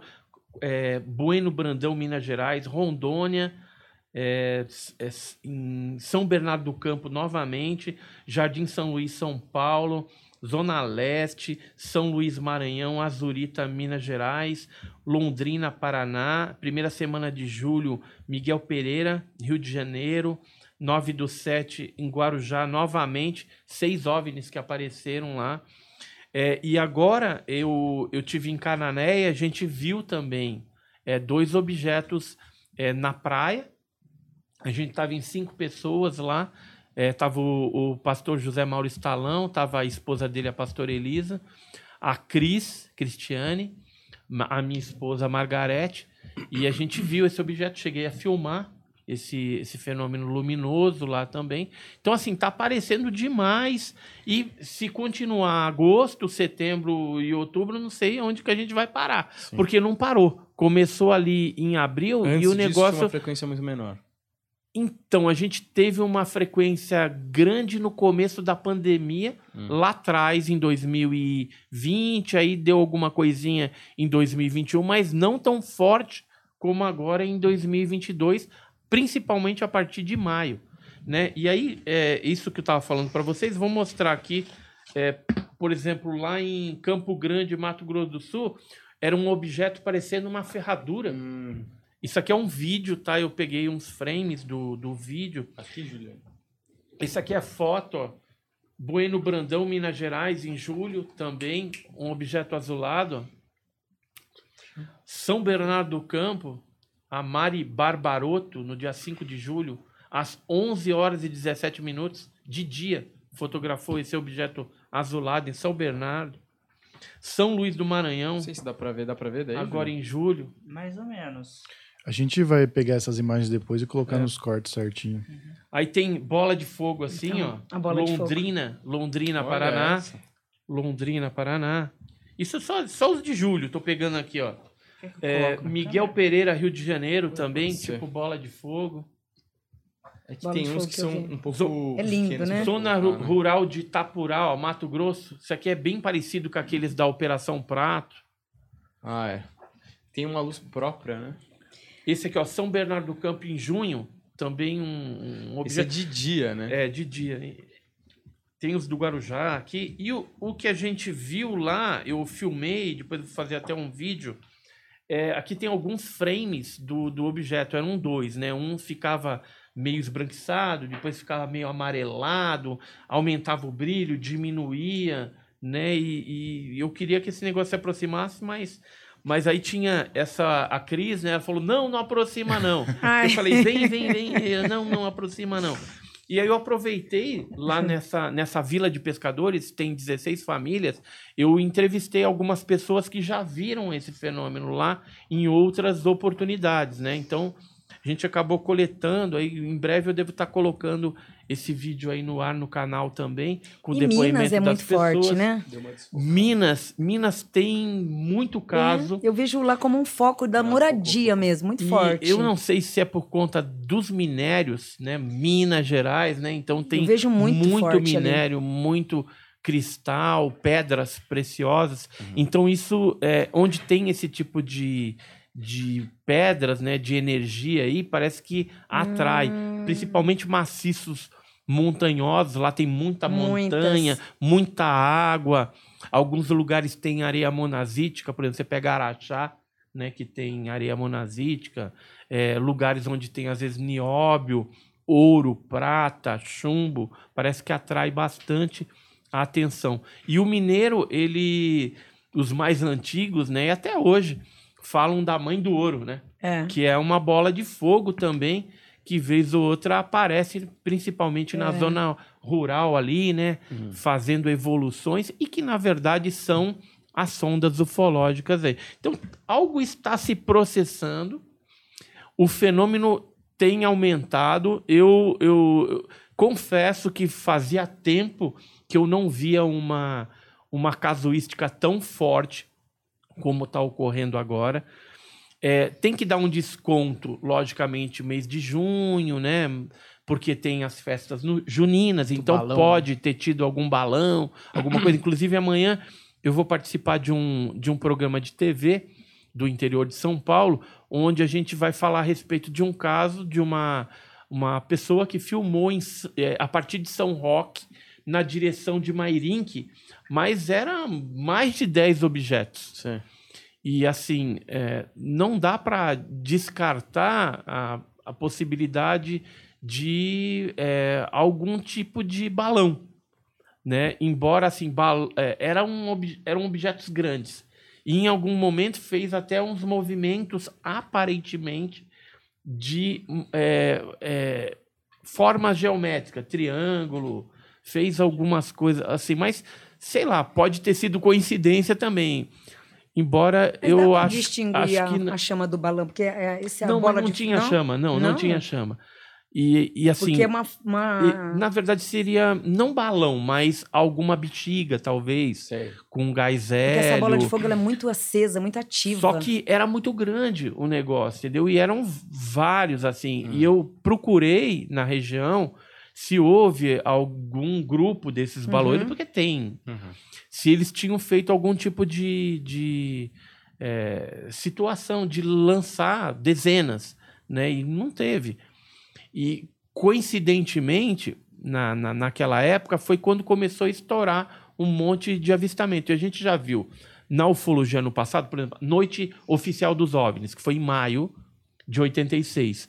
É, houve uma desova de um monte de objetos pequenininhos pelo um grande, né? Veio uma nave mãe, soltou os pequenininhos e depois esses pequenos ficaram é, sendo observados e cumprindo, sei lá, a programação que ele tinha lá em vários estados brasileiros. Então aquilo espalhou. Sendo que ficou 10 dias ali, uma grande onda ufológica. No dia 29 de maio, sobre Santos, novamente aparece aquele charutão, aquele objeto grande, e os objetos menores começam a convergir e ir naquela direção até que o fenômeno desapareceu. E depois foi esmaecendo é, a quantidade de casos. Mas parece que esses seres, em alguns momentos, é, vêm e fazem isso. Então dá esses, esses picos assim de, de, de avistamento louco. que Você, você fica até assim, pô. É, é eu abrir o meu e-mail e ficar assustado. É todo dia dois, três casos de pessoas ali. É lógico, algumas coisas a gente olha lá, isso aqui foi reflexo, é efeito coma. Ah, isso aqui é balão. Ah, isso aqui é tal coisa. Mas tem algumas coisas que você olha e fala: Meu Deus, isso aqui É, dá pra não tem uma explicação Sim. lógica, É, né? E é muito doido, porque eu acho que essas duas temáticas, apesar de um ser bastante científico, procura provas, né? Uhum. A religião tem mais a parada da fé. é, tem uma similaridade em vários aspectos. Assim, eu, por exemplo, fico pensando muito ah, que, por exemplo, no Espiritismo se diz que aqui é um planeta é, que está se tornando um planeta de regeneração, mas era um planeta de penitência e expiação, né? E que você falando aqui é muito interessante que todos esses seres fora do planeta Terra eh, estão sob a regência de um mesmo Deus, né? Um Deus criador e tal. E É o que eu acredito, né? Sim. Não, não tenho como provar Claro, algo claro. desse tipo, mas é um pouco de É- especulação. é porque mas- assim, tem muita coisa quando a gente vai pro lado da religião que é crença. Né? E, e crença aí não é pesquisa. Quando a gente vai para pesquisa científica de OVNI, por isso que Uhum. tem a, a parte mais concreta e tem a parte mais incipiente, aí, mais gasosa. Que aí fica muito no- naquilo. Ou você crê ou não crê, ou você deixa na prateleira. Quem sabe algum dia se comprove esse tipo de coisa ou não. E, e assim, eu sou uma pessoa muito crítica no, no, no, no aspecto quando não tem prova. Mas tem certas coisas que, às vezes, você vê a quantidade de testemunhas num determinado caso e aí você fala, pô, alguma coisa realmente Sim. aconteceu, né? E tem aquelas coisas que você estava falando que é individual, que é para o teu crescimento individual. Então, o- o, que que acontece? Isso é melhor nem contar. Eu tenho muita experiência que é minha, que às vezes eu nem vou comentar com, com a minha esposa, entendeu? Porque é algo É, foi tão é algo segredinho é, ali. É, é algo se Íntimo, você íntimo e que pro teu crescimento individual. Quando é algo coletivo, aí sim, aí é interessante de de estar divulgando. E teve um outro aspecto que eu queria tocar, é, que é o negócio lá que você falou do, do, do meu avô, né? O meu avô viu também OVNI em 1932, a minha avó viu em 1925 um ser, é, minha mãe já viu um monte de vezes, entrou uma nave dentro do, do quarto do meu irmão. Então, assim, eu acredito muito, porque eu já vi outras famílias acontecerem o mesmo tipo de coisa, em que há uma. é, um- não sei se é predestinação, que raio que é, sim. mas que a família parece que ela, ela é visitada Uhum. ou essas pessoas têm uma suscetibilidade maior de, de ter um contato, um avistamento Uhum. com esse ser. Por exemplo, meus filhos mesmo, minha filha no Japão já viu, né? O meu filho mais novo já viu. é, e a minha esposa já viu, a gente viu na Ilha de Páscoa, fotografamos, filmamos, vimos na Serra da Beleza, no Rio de Janeiro, que nem eu, eu já vi mais de já tá beirando umas 40 vezes. É. Dá para escrever um livro Uhum. colocando todas as, as experiências que eu tive, tanto com, com objetos como supostos seres, né? Que é, quando vai pro lado de ser é um negócio engraçado. Porque você fica sempre assim, será? É, é, vem a dúvida, né? Será que realmente eu vi aquilo, É. né?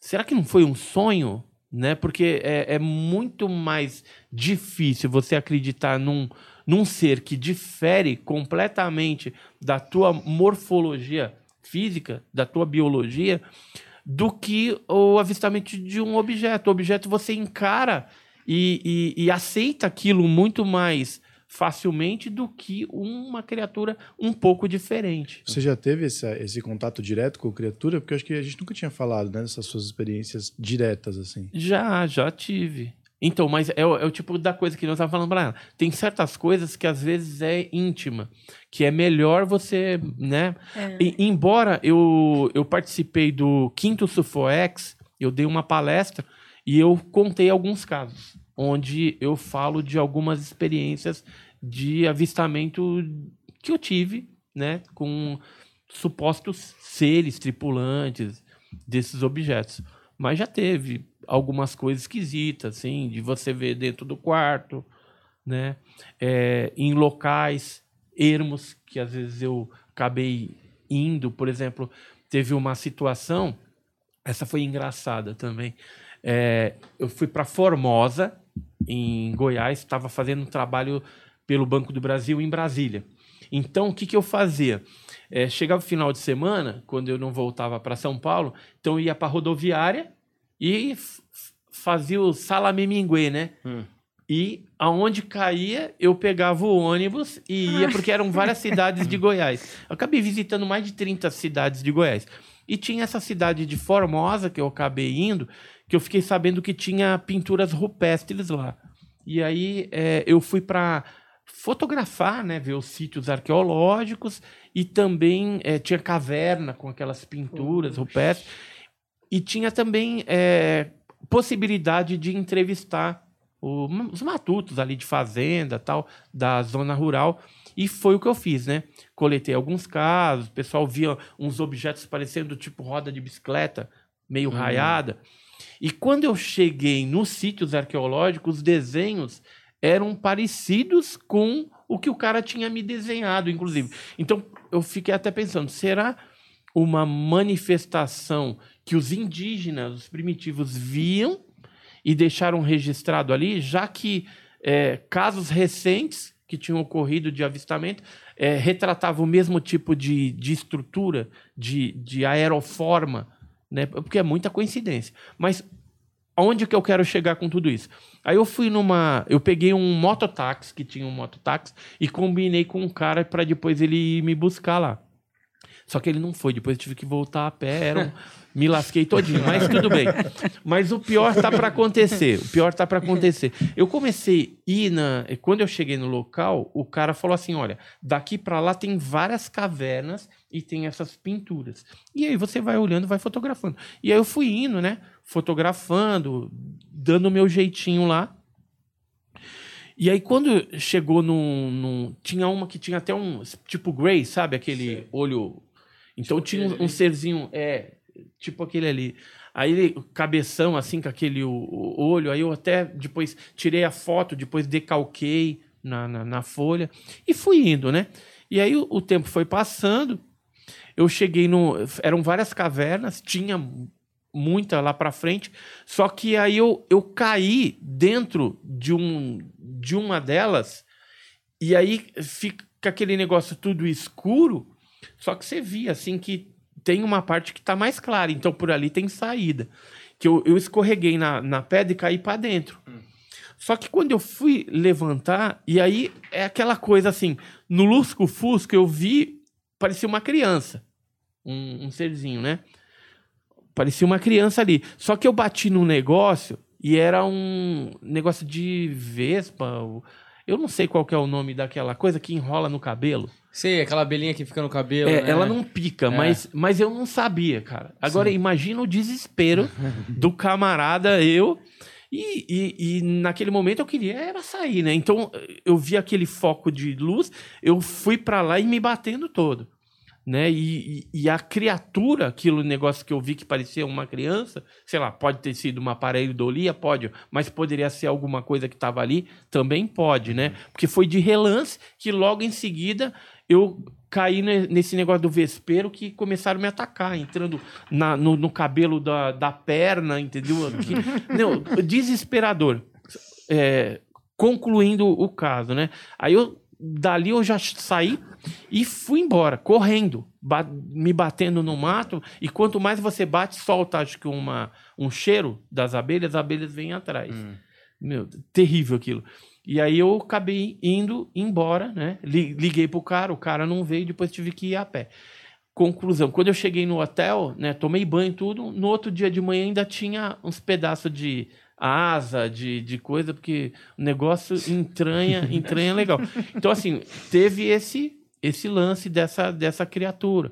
Teve uma vez que eu estava em Florianópolis, Santa Catarina, que eu também vi um. Mas eu não sei se eu estava dormindo, se foi sonho. Eu sei que eu acordei com um, um risco hum. bem reto no, numa determinada parte do corpo. Né? Então aquilo foi um negócio meio esquisito, assim, que, que aconteceu. Mas não tão marcante. É, teve outra vez que foi em Loreto, no Maranhão, fazendo trabalho pelo banco também. Esse foi, foi interessante. Eu, eu tive um sonho com as criaturas, mas momentos antes de chegar em Loreto, eu estava naqueles pau de arara. Uhum.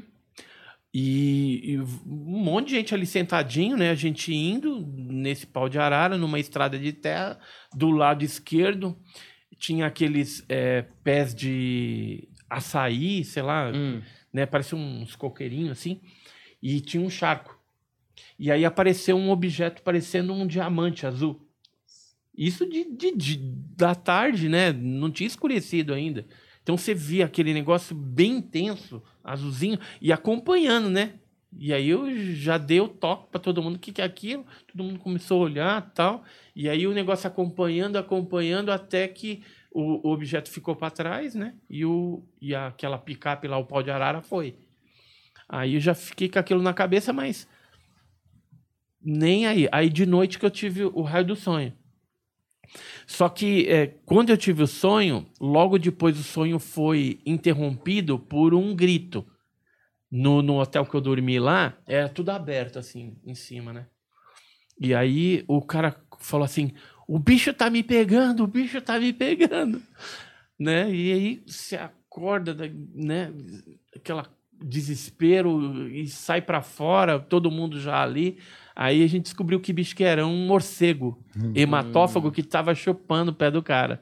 Não tinha nada, nada a ver com ET, né? Mas quem disse que eu, que eu consegui dormir É. sossegado depois? Peguei toalha, embrulhei no meu pé, entendeu? Foi uma noite do cão ali. E momentos antes eu tive um, um sonho com, com um ser esquisito. Não sei se influenciado Uhum. pelo avistamento físico que nós Não. tivemos do coisa, se foi alguma outra. Mas dizem que Coisa. tem uma... Até caças americanas falam que é, eles conseguem se comunicar telepaticamente, né? Que é uma coisa muito doida pra nós humanos, que a gente fica naquela dúvida se é tecnologia ou espiritualidade. Porque, o- teoricamente, no mundo dos espíritos, é, existe essa, comu- essa comunicação, né? Tipo, alguém quer falar com você, aparece no seu sonho, por exemplo, Sim. né? Só isso que você tem pra me falar? Sim. É, porque traz essa transmutação. É, isso aí seria transmutação. Uhum. É um transporte espiritual. É a ligação, a sintonia que você tem com a outra pessoa. A ponto de dar o recado em sonhos. Isso é uma ligação espiritual. que Chamamos de transportes espirituais. Então, eu acho que exi- existe a possibilidade, né? Porque como os caras estão sobre a mesma regência, No caso dele, ele pode estar em qualquer lugar. Porque ele é um, ele é um escolhido. Então, é como se ele fosse um, tivesse chips mesmo dentro dele. Ele tem um, um chip, uma ligação. Aonde ele for, ele vai estar sempre vendo. como se tivesse uma antena. Sim. Porque ele foi o- ele é o escolhido. Isso é o que o, que o meu pastor fala. Fala, cara, o ne- negócio é com, É com você. contigo, é contigo, porque meu, é, ele sempre vai estar, a em gente qualquer já lugar ele vai teve- ter. três casos, né? No Monte Sinai, eu vi junto com o meu pastor.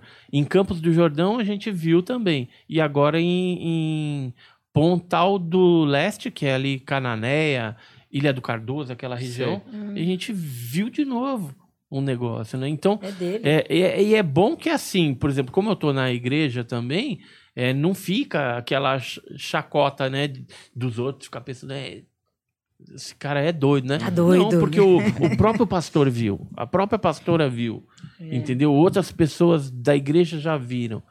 Então, é, o fenômeno é real.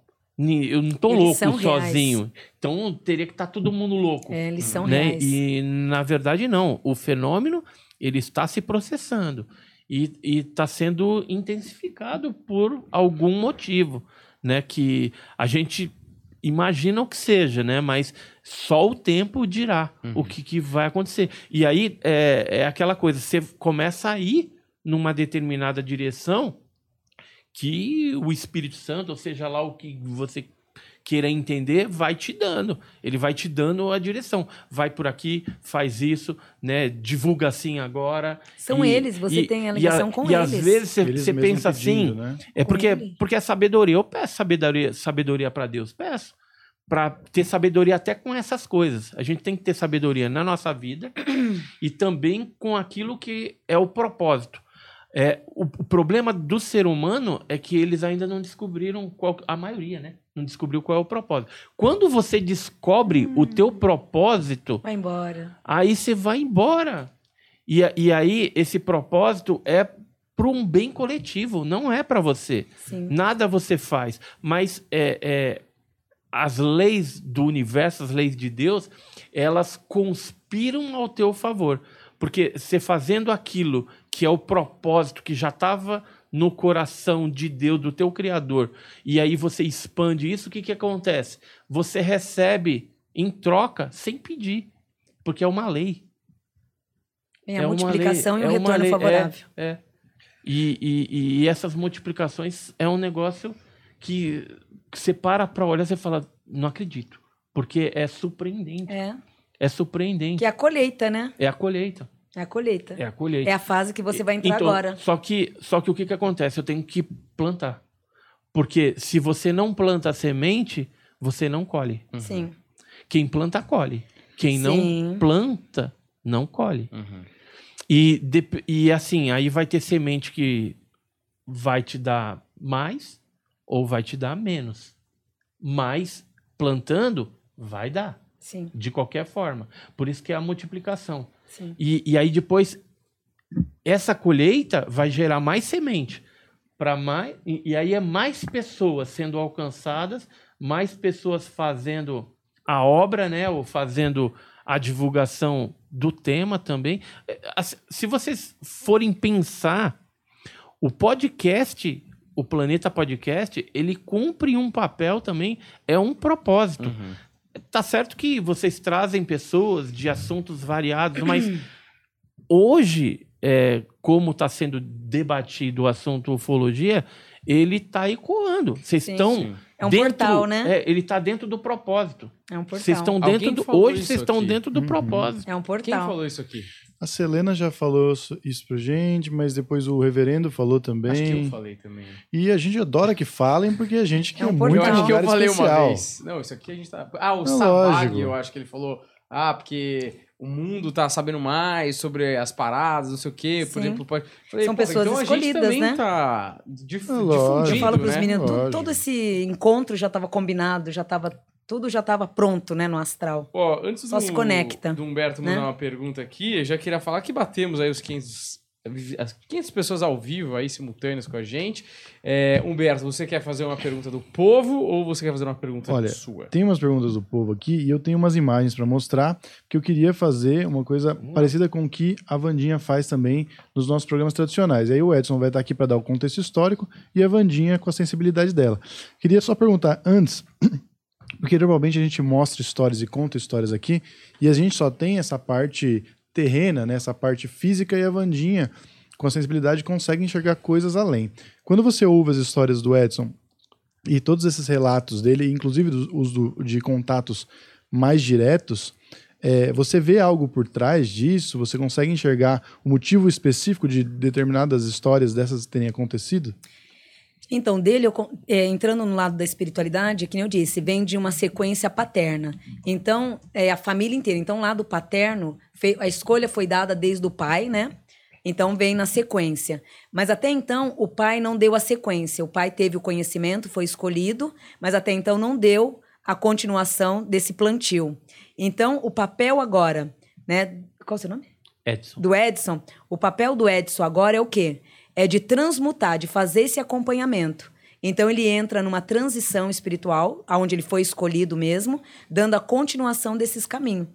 Então, no nível da espiritualidade, a missão dele agora é de, da determinação, de fazer isso acontecer.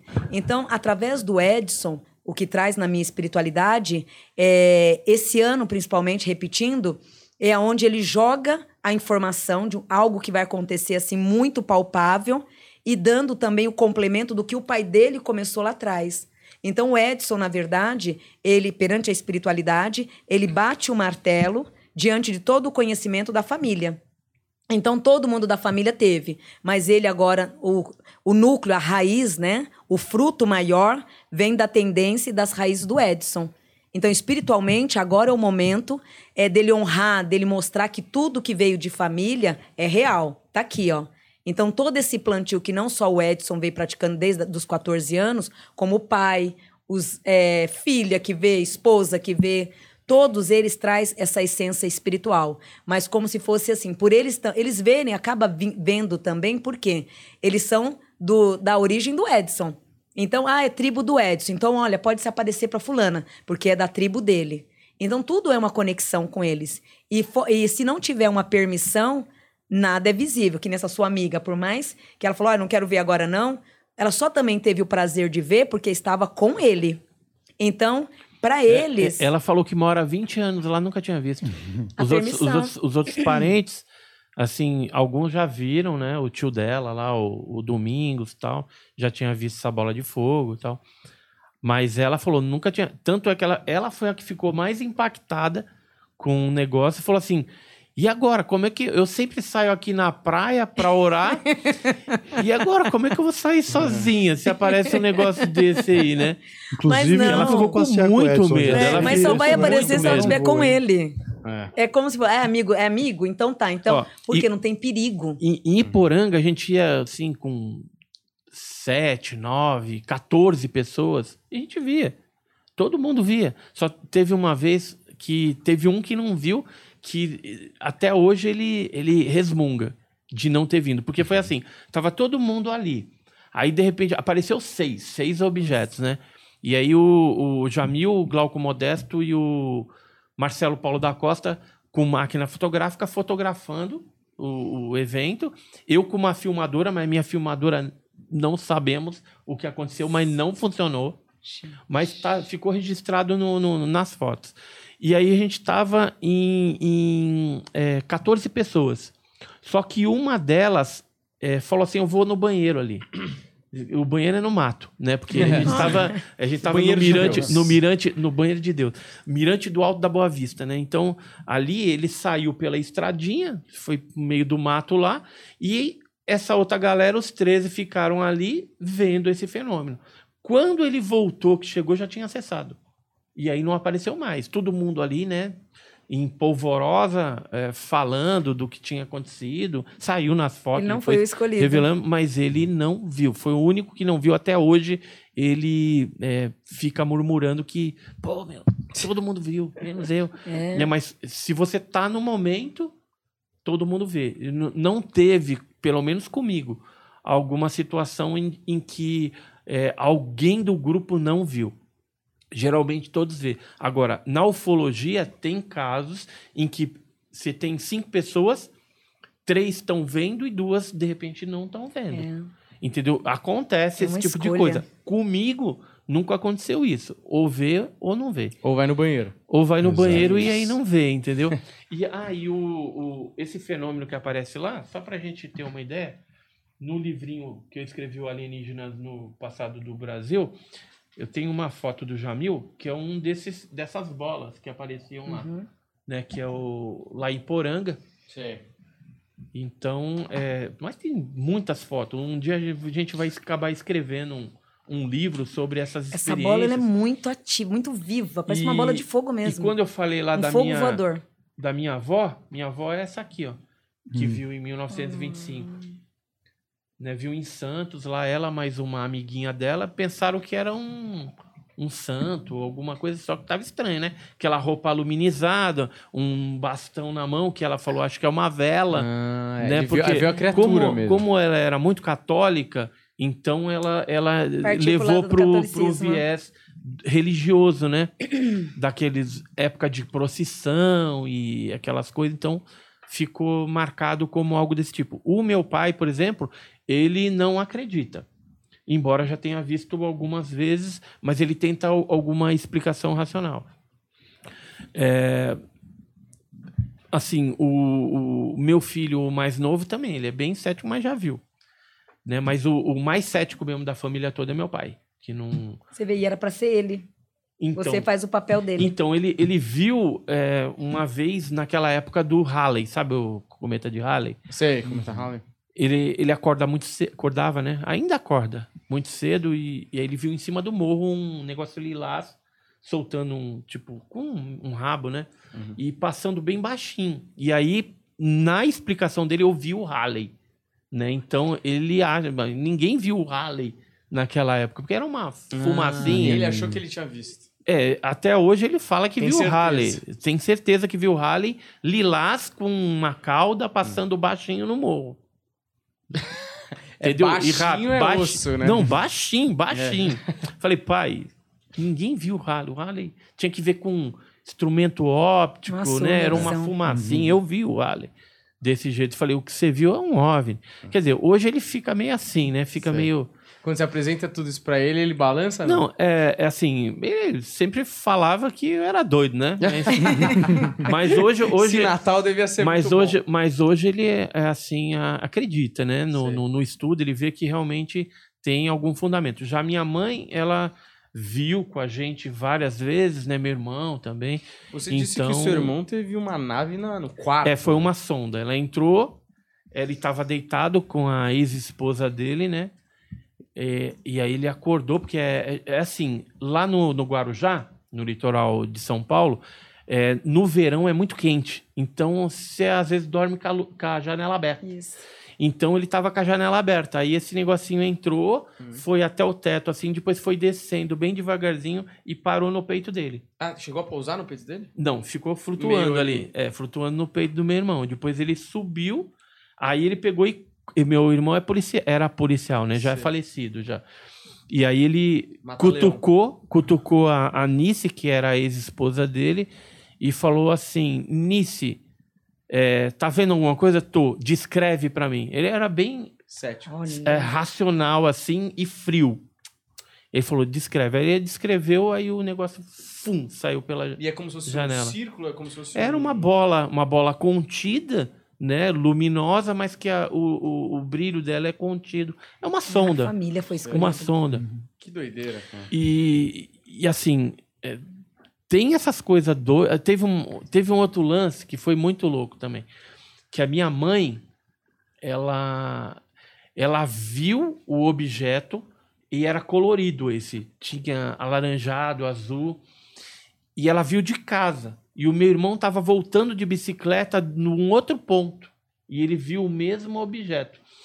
E eu peguei é, a, a conversa. Porque assim, quando. Aí minha mãe viu, né? Tava contando ali. Quando o meu irmão chegou, aí minha mãe falou assim: Ah, eu tava aqui no quintal tal, e acabei de ver um negócio assim. Ele falou: Para.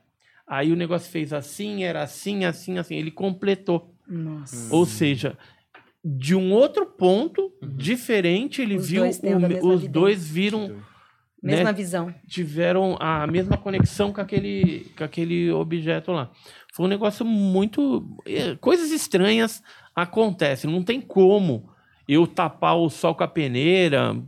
eh, por mais que tentem fazer uma lavagem cerebral, se quiserem fazer na minha cabeça, não vão conseguir tirar isso, porque é muitos experi muitas experiências que a, a família e a gente é, vivenciou e experienciou a respeito disso. Como teve um negócio lá, acho que eu trouxe aqui da primeira vez, aquela foto que tirou em São Bernardo do Campo, de dia. Uhum.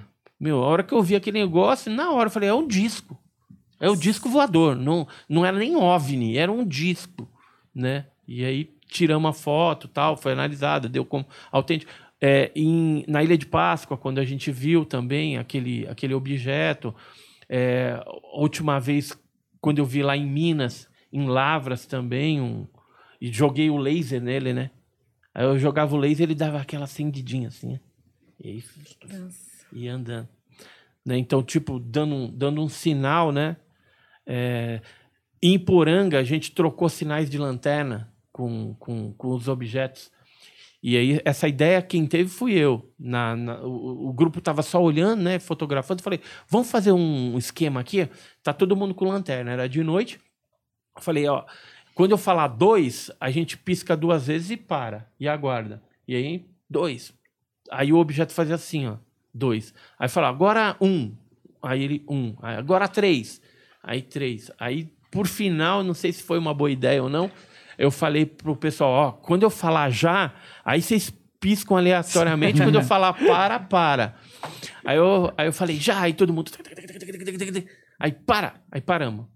Aí o objeto não fez nada, assim, ficou, sabe aquele longo silêncio, aquele escuro, né? O Entendeu? objeto meio parado, aí de repente ele fez assim, ó. Como se fosse um flash de, de fotografia Sei. na cara de todo mundo. Ficou todo mundo branco, né? Se tivesse com uma camisa vermelha, ficava branco, ou você de preto ficava. Ficou todo mundo branco. Fez, fez aquela. puf, aí fez. tchu, tchu, apagou, apagou, apagou. Aí não apareceu Você mais. falou, não vou ficar Isso- vai queimar minha Isso luz. foi no É. dia de 26 de fevereiro de 1995, às 0 hora e 20 minutos. Olha, que gente- aconteceu. Ficamos até duas da manhã, aí não vimos mais nada. Não apareceu mais nada. Mas também tá bom, né? É, Pra já tinha visto. nada, porra. Já tinha visto e, e já estava fotografado ali também, então.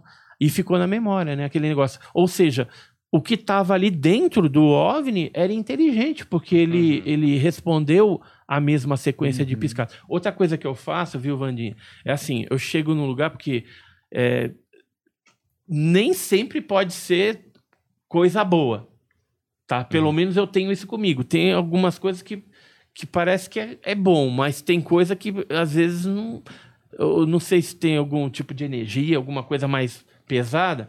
Então, quando eu chego lá, eu, eu faço uma oração particular para mim e já falo assim, ó, se for coisa de Deus, pode se aproximar, mas se não for, vaza, Sei. né? Que eu não quero Uhum. nem nenhuma aliança, não quero nada contigo. E, e às vezes acontece do negócio pegar e embora. É. Mas se for coisa, aí vai se aproximando dependendo é da- da- das pessoas que estão ali e do sentimento. Isso eu já percebi também. Sentimentos. Do sentimento. Se tem gente com medo, ele fica até um ponto que parece que é um ponto de segurança. Pra, É. pra não. Que, que, que eu digo, se, se tivesse aproximado, né, Margarete? Você disse que ia correr, né? Se, se- é, falou, é, falou que ia correr. Por- e, e assim, a, a percepção que eu tinha é que ele ia aproximar e ficar em cima. E eu ia conseguir né, pegar um registro mais bem legal. Só que como já tinha ela que depois ela falou que estava com medo e essa outra, a Cris, que falou, não, não se aproxima não. Não vem não. Ela falou, falou até assim, não vem não. ela não vai mais rezar na, na praia. Não vem não. É, eu não sei como que ela vai fazer agora, né? Porque porque o negócio ali foi, foi forte. Vamos para as análises, então. Vamos começar, Mas então, já. eu vou lá. que tem 600 pessoas aí. Se inscreve aí, eu não tô pedindo, eu tô implorando, né? Como eu sempre falo aqui. E deixa Ah, o é like aí, que caminho, o número de likes tem a metade do número de pessoas. Então dá essa moral pra gente aí. Assiste Ó, que tá ó bem da hora. Na, na Ilha de Páscoa. É, Humberto, você, por favor, retome aí o que você gostaria Ó o de dizer. objeto na Ilha de Ó, Páscoa. vou olha aí. aproveitar que tem Ilha de Páscoa aqui também na seleção aqui Boa. de lugares. Vamos começar então por lugares que tiveram muitos avistamentos. Eu vou dar um resuminho, a Vandinha faz a análise e o Edson dá um contexto histórico aí das pesquisas dele. Vamos começar então. qual é- Vamos começar com, vamos começar pe- pela Ilha de Páscoa. Vamos começar pela Ilha de Páscoa, Juliano. Das construções antigas que tem a suspeita, né, que todo mundo tem a suspeita de que tiveram alguma influência alienígena. O que, que você sente, Vandinha? É, mas não, não, é, não é intuição, não. Realmente é um ponto muito abençoado, onde desde outros caminhos atrás, desde outras vidas passadas, entra num ponto de força muito grande. Hoje, até hoje, um lugar que continua sendo muito consagrado pelas forças ancestrais e também por energias puras que ali se encontram nesse local. Um lugar muito abençoado, aonde traz a ligação e as metas regidas de vidas ancestrais. Então é um ciclo, né? É um, um templo, um portal, aonde ali rege todas as energias positivas. No caso que o Edson disse, na nossa linhagem é obsessor. Então, por mais que, que nem o Edson tenha a visão, né, de ter, é, de ver, né, e também tem o risco de entrar obsessores se passando, né, é, para enganar, para negativar o caminho. É nesse caso desse portal, nesse lugar, já não corre esse risco de ter mistificação ou de ter até mesmo obsessores, porque é um templo que ele é muito sagrado, aonde vários lugares, né, montanho, monto, montanhosos, me ajuda? Montanhosos. montanhosos traz os ciclos de proteção.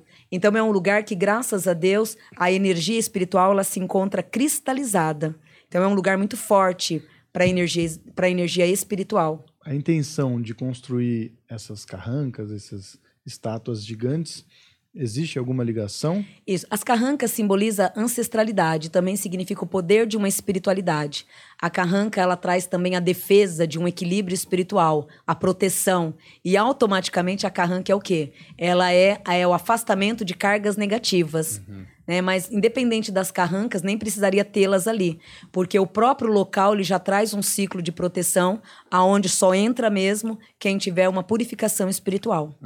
Perfeito. Contexto histórico agora. Eu, eu tive lá né, na, na Ilha de Páscoa justamente para checar, né, em loco o que que o que se processava ali, o que que tinha de verdade, o que tinha de mentira. É, no contexto histórico, essas estátuas que a gente está vendo aí, na verdade, ela é como se fosse a foto de um líder importante da tribo dos Rapanui, ou uh, um, pode ser um líder religioso, um líder político, ou uma pessoa que tinha posses, é, é, dinheiro, entendeu? É, não que tenha dinheiro lá, porque não, não tinha isso, mas tinha lá a moeda de troca deles. Então, é, onde tem cada estátua dessa, é onde os restos mortais daquela pessoa está também. Então, aquilo ali é um túmulo funerário com a lápide dessas pessoas. Não tem nada a ver com, com cara de extraterrestre, tripulante, não é isso.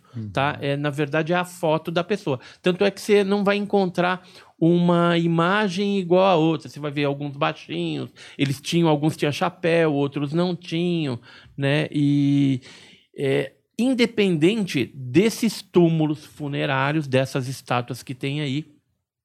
E aí, por exemplo, tem muita gente que fala, ah, mas como que transportava isso? Primeiro, é, essas estátuas elas são é, material poroso, porque lá é vulcão. Então, ela é um material extremamente leve também. Hum. Algumas são pesadas, mas eles tinham um esquema de fazer com corda e iam puxando, porque existem todos os caminhos onde tem essas estátuas. É, você tem a, a, a, a, pedreira que tem esse caminho que leva até lá. Hum. Você não vai encontrar estátua onde não tem esses caminhos. Eu não lembro se eram sete caminhos que uhum. eles fizeram e que levam para esses locais da ilha, que também não é muito grande.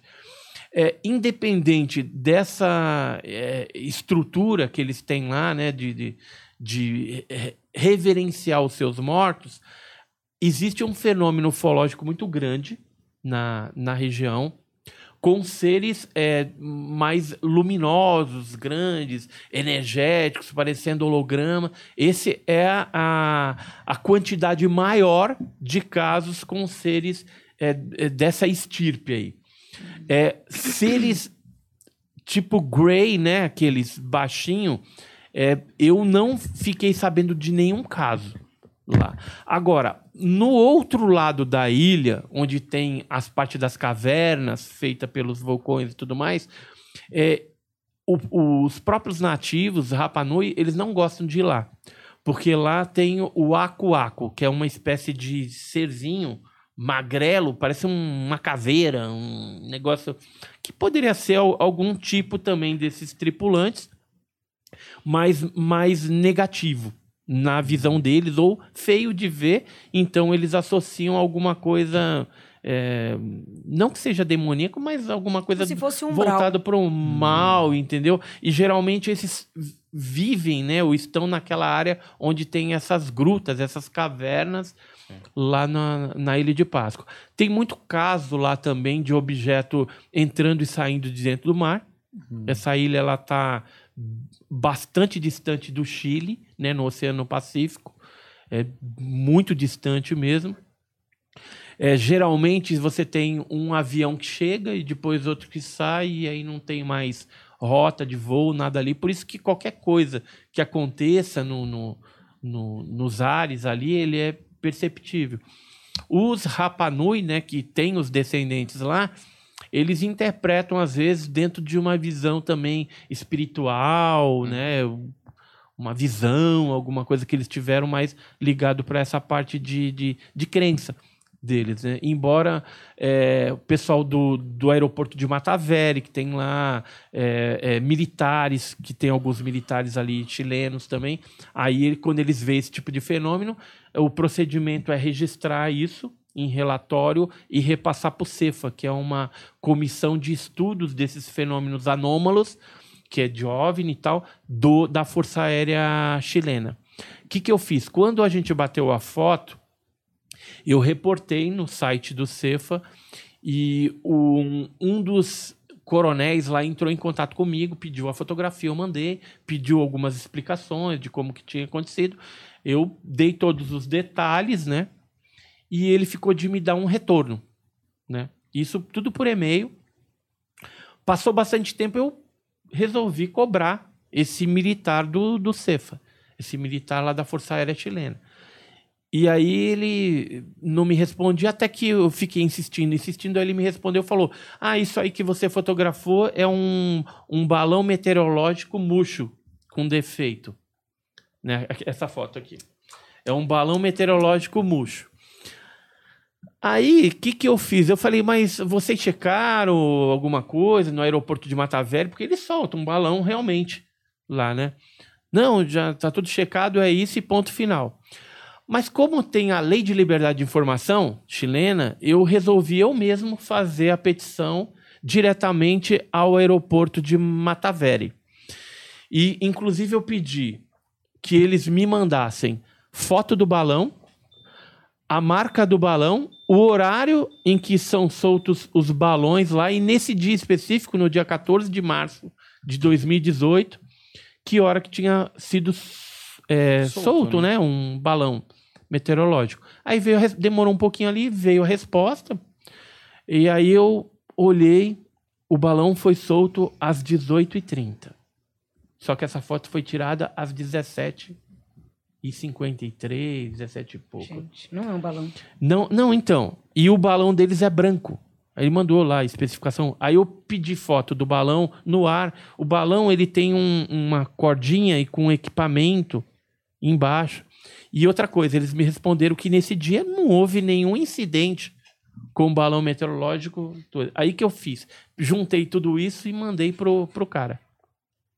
Pro os caras lá do Cefa, né? Porque o acobertamento estava sendo feito em torno disso daí, né? E aí simplesmente falou, é balão e ponto final, e aí depois não me respondeu Ah, mais. Nossa, que dó. Entendeu? Entendeu? E, e, por- e assim, eu mandei para ele o que eu recebi do próprio. Se eles tivessem feito uma pesquisa no aeroporto de Matavelha, que provavelmente deve ter feito, eles viram que não não, era balão. Mas aí, não, não é ignorância. Eles quiseram me dar um cala-boca e eles sabem que é OVNI, mas para mim, eu- eles Não é um pensavam que eu ia ficar quieto. Mas é, eu sabia que isso aí não era balão. Esse negócio entrava dentro da nuvem, né?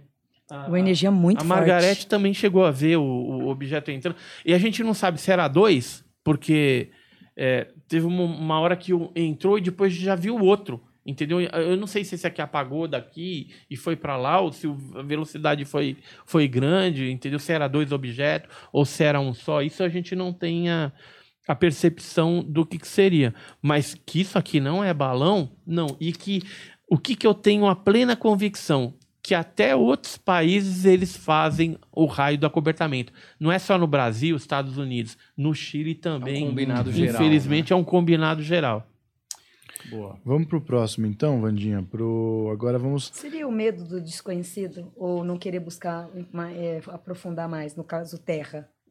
Eu, eu acho que eles não querem expor fatos dessa natureza e que, e que tenha, por exemplo, assim, um, uma evidência cabal do negócio, entendeu? Porque isso daqui, ele fala, ah, é um OVNI mesmo. Aí faz um estardalhaço, põe na imprensa, um monte de gente questionando, e aí, o que, que era isso? Ou, ou será que isso daí era alguma coisa deles, alguma tecnologia é, militar? Eu, eu não creio nisso, tá? Mas de repente pode ser, e aí não queriam que, que ficasse sabendo. Agora, para que uma tecnologia dessa numa ilha perdida onde não tem nada lá? Né? Tudo, tudo vem do continente. Nem água, não tem água. Tem que trazer. Tem, por exemplo, água de chuva, às vezes, que fica depositado no- nos vulcões e eles têm que fazer um tratamento ainda para você tomar aquela água lá. Mas mesmo assim é arriscado. E não tem nada. no- o, o, o, o terreno ele é vulcânico. Então, é, horta, alguma coisa, isso aqui não, não dá. Então, vive do quê? De peixe, lagosta que pega lá, alguma coisa assim. Então, comia muito é, é, ceviche, né? Ceviche Sim. de lá é maravilhoso. Se for pra lá, tem que também é o comer o que tem, ceviche. né, meu? Agora, agora a, a lagosta, meu, ele é, teve uma- um, um dia lá que a gente quis comer lagosta, né? Aí foi eu e minha esposa lá, daqui a pouco vem o cara com a lagosta viva, cara. É mesmo. Aí, aí, aí a minha esposa falou: não, não vai matar a bichinha, Não né? dá. Ou mata longe de mim, pelo menos. Ai. Não, aí depois a gente acabou comendo, fomos num outro lugar, num outro dia, e aí a gente perguntou se já tá. Aí era congelada, né? Já tava morta. Aí a gente comeu. Mas, É. Mas a bichinha ali com aquelas anteninhas mexendo assim, viva, Não dá, né? não dava, não, não rolou, não rolou. Vamos fazer então em Stonehenge, então, que também é um lugar misterioso, que todo mundo sempre fala quando se. Na Inglaterra, né? Em Alienígenas do passado, né? Stonehenge. O que, que você sente, Vandinha? Também é um outro lugar regido também por uma espiritualidade muito aguçada, é, porém bem mais sutil também.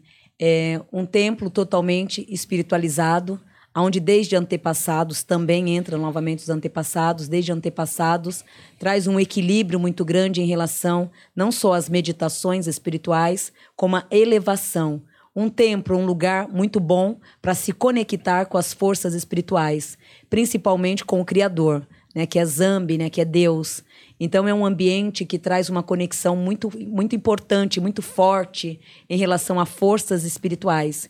Também um lugar positivo na espiritualidade. Então, em nível espiritual, também um outro ciclo importantíssimo, com canal direto para quem quer meditar ou até mesmo se conectar com as forças ancestrais ou espirituais, principalmente com a canalização maior, né, que é Deus, que é Zambi. É, eu tive lá na, na, Inglaterra em 2002, estive inclusive nesse sítio arqueológico, né, Stonehenge, e aí foi, foi complicado, né, que eu estava fazendo um curso de imersão, hum. e aí a, a dona da casa que a gente ficou lá, eu falei que eu queria ir em Stonehenge, né, em Salisbury, né? Eu falava assim, Salisbury. Só que o, o inglês britânico é um, uma coisa complicada, né? Carregado. Então, e ela não entendia que eu queria ir lá. Aí, quando eu mostrei a foto de Stonehenge, aí ela falou: Ah, Salisbury. em vez de Salisbury, era Salisbury. né? Como que eu ia é, é, pronunciar um troço desse? Mas aí consegui ir lá no, no local que é um local onde aparece aqueles negócios dos círculos e tal, só que o, os crop circles lá são feitos por grupos especializados que competem entre si ali, né? Agora, esse esse marco aí, ele é um, um templo megalítico, né? Existem vários lá na, na Inglaterra, mas esse é um dos principais. E os druidas, por exemplo, eles fazem algumas...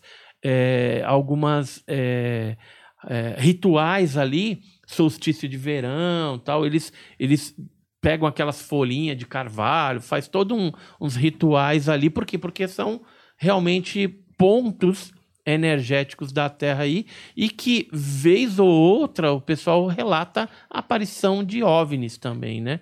Então tem alguma conexão. Inclusive, depois a gente vai para um outro local lá, que é um ponto que tem mais avistamento, que é bem perto daí. Vamos, vamos falar das pirâmides, eu acho que a gente pode. Noite deve ser o máximo, né? Oi? Uma noite, né? Então, mas o, o, a noite não pode ficar lá, porque é o, ele é, é, fechado. Inclusive, tem, é, tem umas cancelinhas que eles não deixam Nossa. você nem encostar na, na pedra lá. Acho que a força espiritual rege mais forte na, no luar. A gente vai fazer um, um combinado, tem, essa, tem as pirâmides do Egito e depois tem as pirâmides aqui da América do Sul também. E aí a gente. México? É, tem no México. Essa que eu acho que eu selecionei é no Peru, se não me engano. Tá, eu vou. É, provavelmente no Peru. Egito é, é muito bacana. Vai lá, Vandinho, o que, que você sente? São todas as energias, essas, essas duas e essas terceira agora, todas energias muito paralelas, muito parecidas, né? É, esse templo aí, essa energia em si, ela já é mais forte, por quê? Ali no caso das pirâmides, você vai estar buscando todos os níveis espirituais, tanto a conexão com o ser superior que é Deus, como também com energias terrestres, né, que seria no nosso caso as linhas de orixás, as linhas as energias terrestres, né? de terra mesmo. Porém, a pirâmide, o símbolo da pirâmide, ela nos fortalece, trazendo uma conexão tanto com o ser superior, como também com as nossas entidades e, novamente, com os nossos ancestrais. Os nossos ancestrais, nesse campo de força, eles atuam também com muita vibração, pois é um lugar muito abençoado por todos eles, aonde ali passa e ali se conecta diante de muitas perseverança. Muitas almas que desencarnam sem ter rumo certo para seguir, elas se conectam nesse espaço e em breve, né, algum tempo depois, sendo encaminhada para os teus lugares de origem. É um lugar totalmente abençoado e acolhedor, onde não só purifica a própria energia o tempo inteiro, como também serve de um aspirador, de um equilíbrio para aquelas almas que se encontram perdidas. Então, mostra na vidência, no lado da espiritualidade, é, não só é um templo sagrado, como ele rege vários fatores na linha da espiritualidade. E o foco maior é a orientação espiritual. Muitos espíritos que, quando desencarnam, muitas pessoas que, quando desencarnam, ficam com suas almas desconectadas, são enviadas para esse local para que possam também ter ali um encaminhamento, um norte, um foco para onde ir e como fazer após o desencarne. Então se torna, na verdade, um hospital, né, com várias energias, auxiliando todas as pessoas em todos os setores da vida, ou seja, emocional, é, amorosa, é, espiritual, é, depressão. É um hospital onde traz todos os ciclos espirituais reunidos num só caminho. Porém, a fonte maior é uma encaminhação espiritual àqueles que estão totalmente perdidos. Então já é uma energia mais assim com doutorado, né, em, em, vista das outras duas. Ali seria mais um hospital mesmo, um templo, aonde não só te auxilia mentalmente no que você busca diante de Deus, como também busca e encaminha outros outras canalizações, outros espíritos. Uma coisa que todo mundo, né, sempre cogita é que a construção foi orientada de alguma forma, mas parece que os egípcios não gostam muito dessa história. Eles, inclusive, parece que descobriram alguns, alguns documentos lá em algum sítio arqueológico que mostrava explicando exatamente como eles construíram, né? como eles conseguiram fazer, mesmo com a tecnologia da época. O que, que você, o que, que tem ainda em relação a isso lá, Edson? Existe ainda avistamento? Existe oh, alguma conexão? Eu, eu tive no Egito três vezes. Na primeira vez eu queria já encerrar esse assunto e, e, realmente saber o que de fato tinha de verdade ali. É, e aí vamos por partes, né? Como diria o Jack Estripador, né? Exato. É, no Museu do Cairo, né, que é a capital egípcia, é, existe realmente esses documentos e as ferramentas utilizadas pelos engenheiros egípcios para construir a pirâmide, não só a pirâmide, mas aqueles obeliscos, né? Uhum. Os templos, né? Então tem toda uma explicação lógica de o porquê que era feito isso. E, e os engenheiros, sem sombra de dúvida, eram bem sábios e, e, e sabiam exatamente o que estavam fazendo. E, e essas pirâmides, na verdade, elas não são templos é, a pirâmide, por exemplo, de Kefren, de Miquerinos, né, e a Keops, é, essa aí é a Keops, inclusive, elas são túmulos funerários do faraó, que na crença egípcia eles eram o próprio Deus na Terra. Então, os egípcios. Tem gente que fica pensando, ah, foi o judeu, o povo judeu, escravo, que construiu pirâmide. Não. Eles podem ter até ajudado em alguma coisa, algum templo, porque essas pirâmides já eram bem mais antigas, né? E por quem foi feito isso então? Pelos próprios egípcios, porque eles acreditavam que estavam fazendo um, um local funerário para o próprio Deus na Terra. E não era só a questão de crença, porque os celeiros do faraó eram abastecidos de alimento toda a área do Rio Nilo, onde tinha as enchentes ali, tinha as plantações, era geralmente do próprio faraó. Então, aquelas colheitas, ele eh, reservava isso em alguns locais e essa comida também era dada como pagamento para esse trabalho que eles faziam. Como que era feita as pirâmides? Era o extraterrestre que fazia? Não. Como que ela era feita? A areia do deserto ela é bem granular e grossa. Então eles faziam um grande monturo e começavam de cima para baixo. Colocava a primeira pedra, aí ia varrendo, coloca a segunda e vai fazendo a pirâmide de cima para baixo. Entendeu? Mas são umas pedras o... enormes para levar Vai tá pedra. não?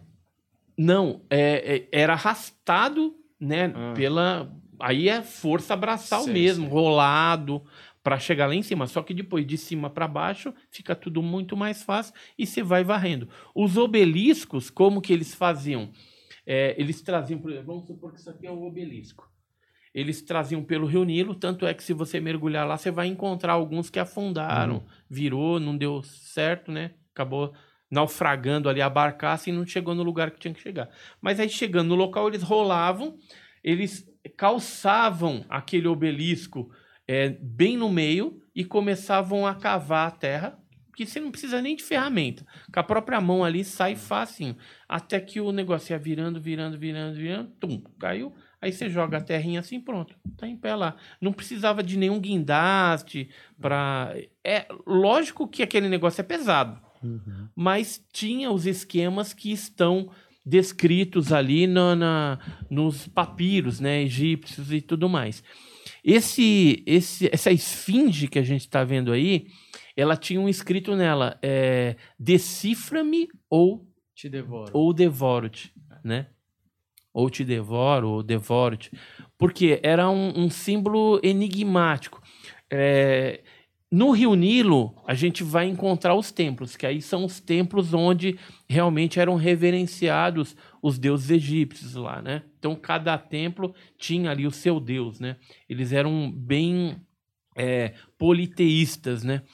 É, aí você tem templo de Luxor, é, Coombo, que adorava até um deus jacaré, um deus crocodilo. É, tem é, Luxor, é, Abu Simbel, que já fica mais lá em cima, em- na represa de Assuã. E cada um tem o deus, né? Embora é, tenha essas construções, nenhum faraó, que era o, o próprio deus na terra, foi enterrado aí. Hum. Eles enterravam em outro local que era o Vale dos Reis, que a gente foi lá visitar também. Então, eh, cada divindade ali tinha um lugarzinho. Então, tem a tumba ali do Ramsés II, Ramsés VI, eh, tem do Tutankhamon, que foi descoberto. Não era aí. Isso era mais para impactar os outros povos, né? Porque quando chegava no Egito via aquela coisa imponente, então mostrava o, o poder mesmo Inclusive, do- do povo egípcio. Napoleão subindo em cima da, da, Isso, da esfinge. Essa- o nariz da esfinge foi é, mutilado por Napoleão, Uhum. né? Durante a, a, a guerra lá da França, quando veio para aí, para justamente é, macular o brilho, né? O, o, o- o orgulho do povo egípcio. né? Então foi, foi com esse propósito aí. E até hoje não acharam, pelo menos dizem que não, qual a entrada da esfinge, porque tem uma entrada secreta para chegar. Uns falavam que era na cabeça, né? Mas se acharam também porque diziam que tinha algum tesouro ali escondido, né? Independente de ser um túmulo funerário, de ter as suas explicações, é, a gente tem um fenômeno ufológico ocorrendo, vez ou outra aí, não é muito comum no Cairo, na cidade do Cairo, mas se você pegar documentos antigos de trabalhadores, eu tenho um, um documento de 1800 e pouco, 1890, eu não lembro a data certinha, mas um egiptólogo contou de enquanto eles estavam fazendo escavações que viram OVNIs lá também, né, é, próximo a essa essa região aí. Então, vez ou outra aparece. Embora a região mais é, de incidência ufológica no Egito é a Península de Santa Catalina, que é onde fica o Monte Sinai. Então, o Monte Sinai é o lugar onde aparece mais OVNI lá no, no Egito. Né? O que o Monte Sinai faz parte do Egito. Perfeito. Vamos fazer. A gente tem umas pinturas rupestres, alguns desenhos antigos também, às vezes até em igrejas, que relatam alguns fenômenos e de uma época que não era possível eh, se basear em cultura pop ou eh, corrida espacial. Eh, tem uma imagem clássica que a gente mostrou várias vezes do astronauta alienígena, a gente- depois a gente deixa para o final essa aí, mas vamos pegar, por exemplo, essa imagem em Val Camonica, na Itália. É em Brescia, né, na Itália. Tem eu aí também, acho que não é essa. Não, esse aí é o vídeo. Eu sei que é uma obra de arte também. Ou um alienígena. Tá? Uma obra de arte, Daniel. Você me respeita aqui, hein? Que eu sou. Não, não é essa aí. Isso. Essa aqui, ó, é de 10 mil antes de Cristo. Essa, essa imagem, essa pintura rupestre aí. É na Itália lá. Que tem aqui os seres, em teoria, com capacete. Vamos fazer o contrário. O Edson dá o contexto histórico e a Vandinha depois vem com a sensibilidade. Então, é, o que, que seria aquilo na mão ali do É, né, daquelas pessoas ali? Aí, assim, se for algum aparato de um tripulante de OVNI, aí o, o- o capacete ele faz sentido. Né? Porque você tem aqueles pontinhos em cima que poderiam é, significar. Aí é interpretação, tá? Claro. Que a gente está especulando aqui, está conjecturando. Poderia significar algum tipo de brilho. Né? Mas Ah, se fosse um primitivo, um indígena, por exemplo, alguma coisa assim, é, poderia ser um cocar ali também. Sei. Uma espécie de cocar e ele com uma espécie de arco e flecha, alguma coisa assim. Então é, é muito difícil você saber exatamente o que, que é, seriam essas figuras. Se isso daí é uma cena de guerra, de repente entre dois povos ali. Embora não tá parecendo muito que é uma guerra, porque eles estão com, com uma espécie de armadura, se for armadura, parecida, um com o Uhum. outro.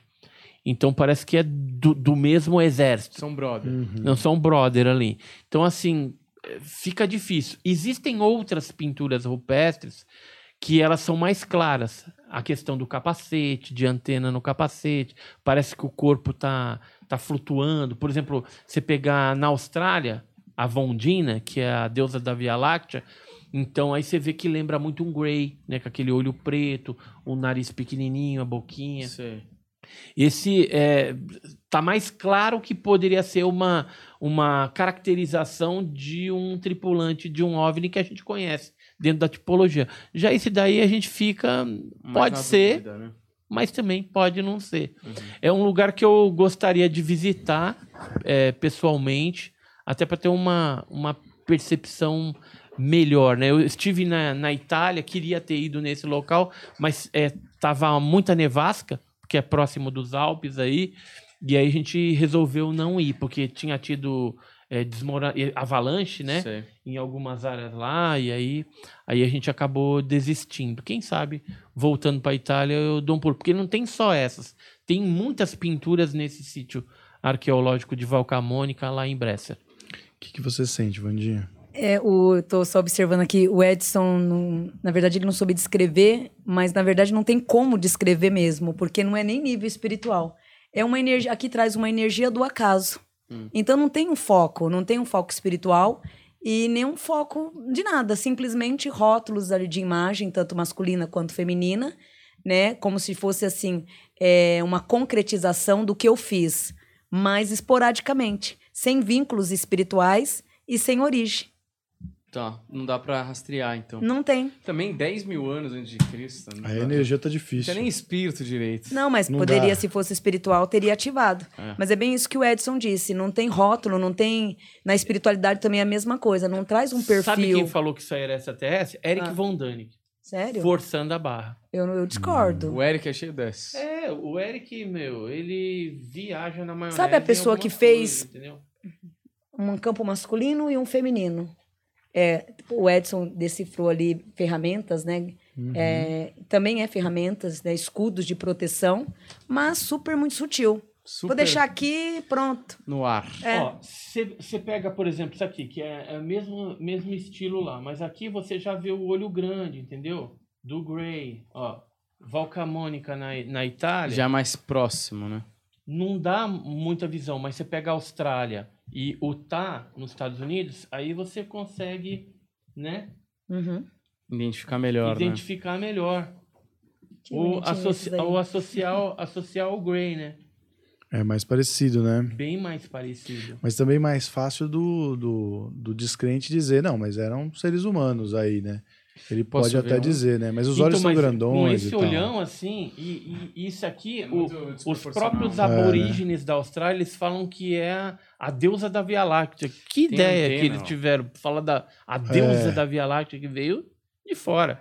Põe lá na, na câmera, Juliano. Se der tudo certo, me mandar também é, nessa madrugada aí, a gente fala pro, pro Vinícius colocar na edição e Tadinho do Vinícius, pra hein? gente poder. O Vinícius vai trabalhar essa noite, hein? O Vinícius não tá ligado que eu tô anotando aqui cada corte que tem, já, já estamos em 25. Ah, ah, aqui, você. Olha aí. Parece nós, né? Olha aí.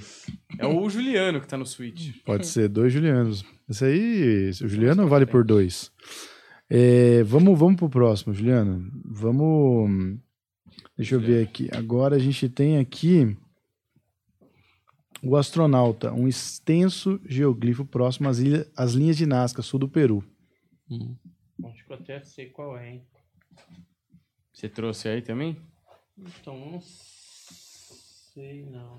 Fica ruim de ver aqui na TV também, porque é muito clarinho Mas É o, aí o. Vini, o Juliano vai- já Aqui, ó. mandou pro Vini, o Vini vai colocar depois nos cortes. É esse aqui, que é o Deus astronauta, né? É isso, é esse aí mesmo. Quer botar ali perto? Que eu acho que tá melhor do que na TV. Esse já tem uma energia ativa. Ah, tem uma foto sua aqui atrás. É, e foi quando eu sobrevoei esse lugar aí. Ah, você- você que colocou. né? É, no dia do meu aniversário, dia 12 de dezembro de 2006. Caraca, hein? Que que Foi você... presente de hein? aniversário. Você que deu? Presente de aniversário. Margarete que deu. Você vê que a Margarete tá do seu lado mesmo com Então, medo, e, né? e, e, e aí eu passei mal, cara, porque é uns monomotor e aquele negócio vira para um lado, vira para o outro. Aí daqui a pouco eu, eu acho que eu fiquei branco, né? Eu não conseguia me enxergar mais. Eu falei para ela, tira a foto aí, né? Que eu já tava quase botando os bofs para fora. Embora a gente é orientado, quando vai sobrevoar as linhas de Nazca, não tomar café. Hum. Então a gente só toma depois que volta do, do, do sobrevoo lá. Então, esse daí é um, um dos é, petroglifos que tem lá em Nazca que ele poderia é, é, ter alguma conexão com, com o zoiudo, né? Com o, o tipo Grey. Olha lá o zóio. Certo. E ele tá acenando, né? Esse aí ele tá acenando. Já tem outras coisas lá que não, que aí são desenhos de, de pássaro, colibri, macaco, baleia. Sim, sim, eu vi né, um que aí-. Que aí esses outros símbolos gigantes, eles têm uma conotação é, religiosa. Tem um, um templo que eles descobriram não faz muito, muito tempo e descobriram vários desses animais, o colibri, o macaco, mumificado.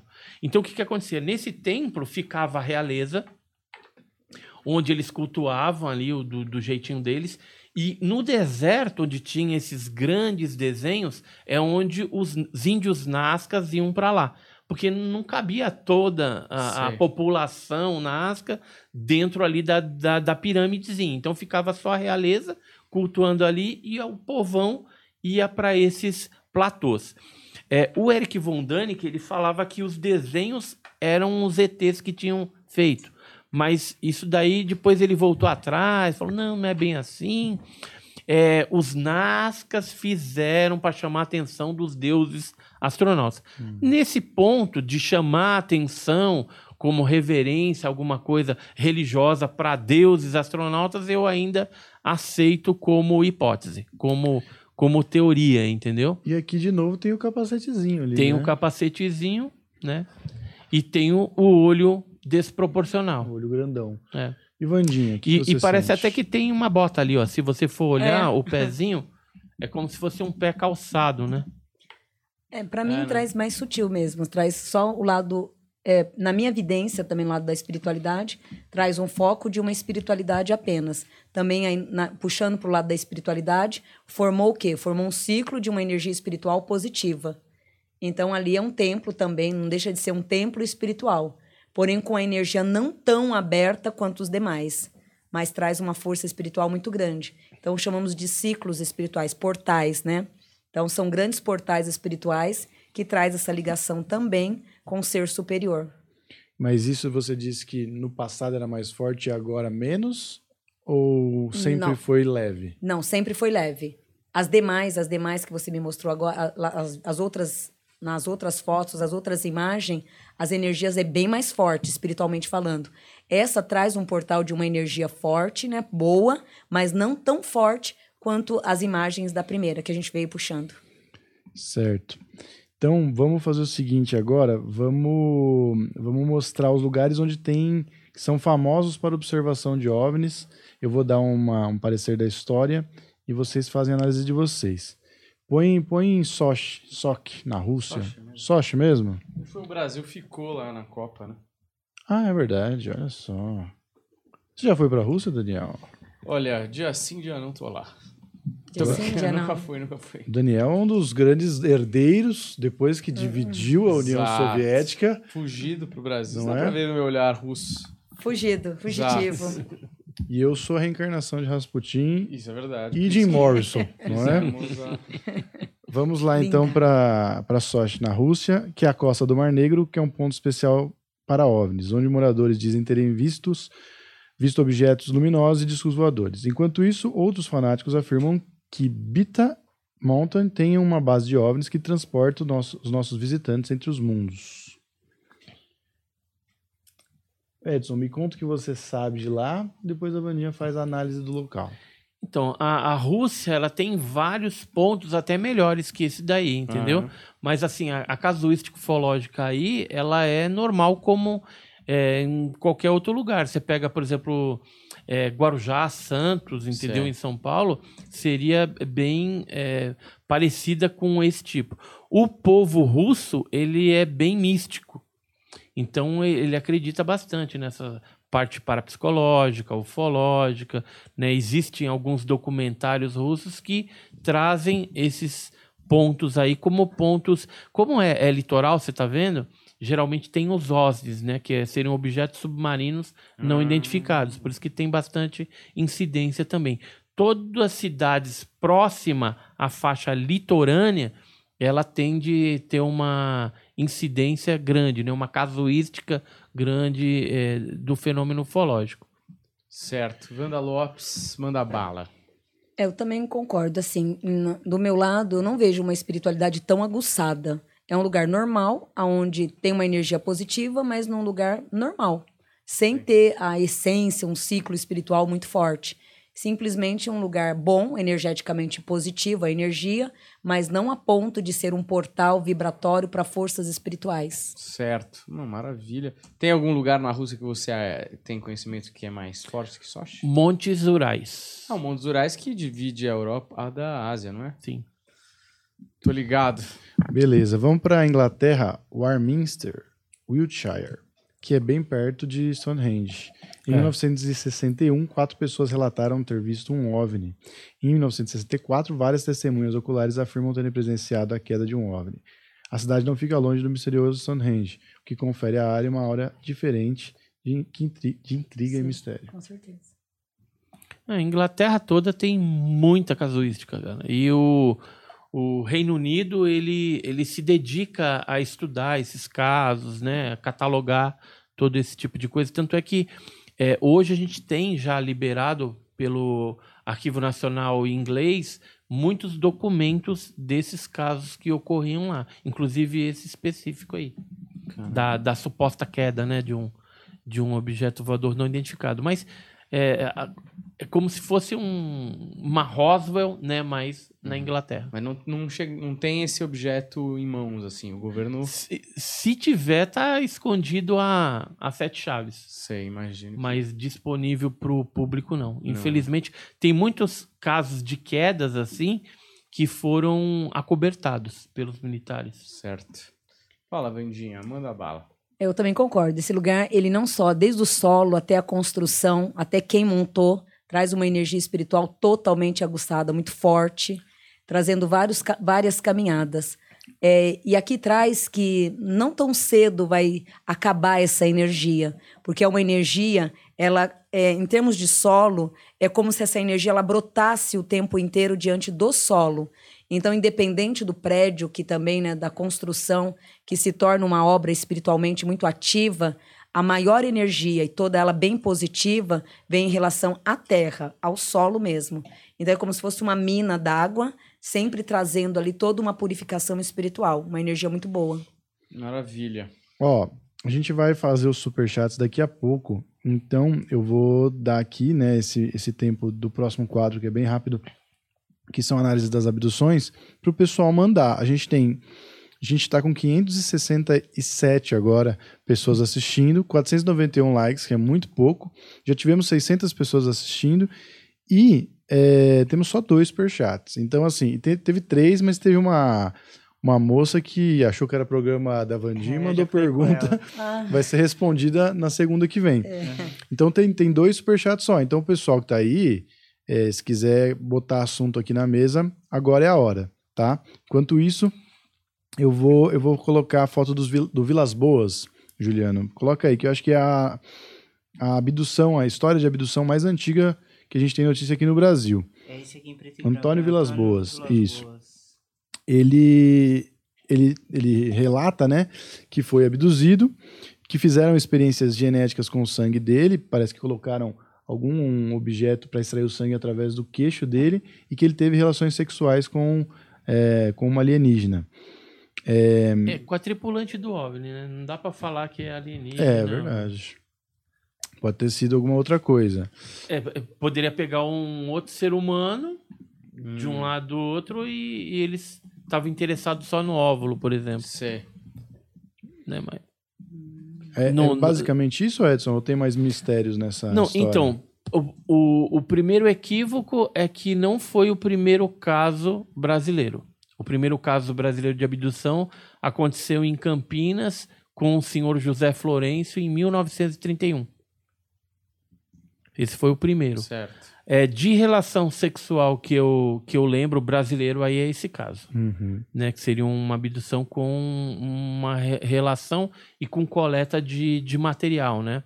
E ele chegou, inclusive, a ver inscrições também dentro do, do disco.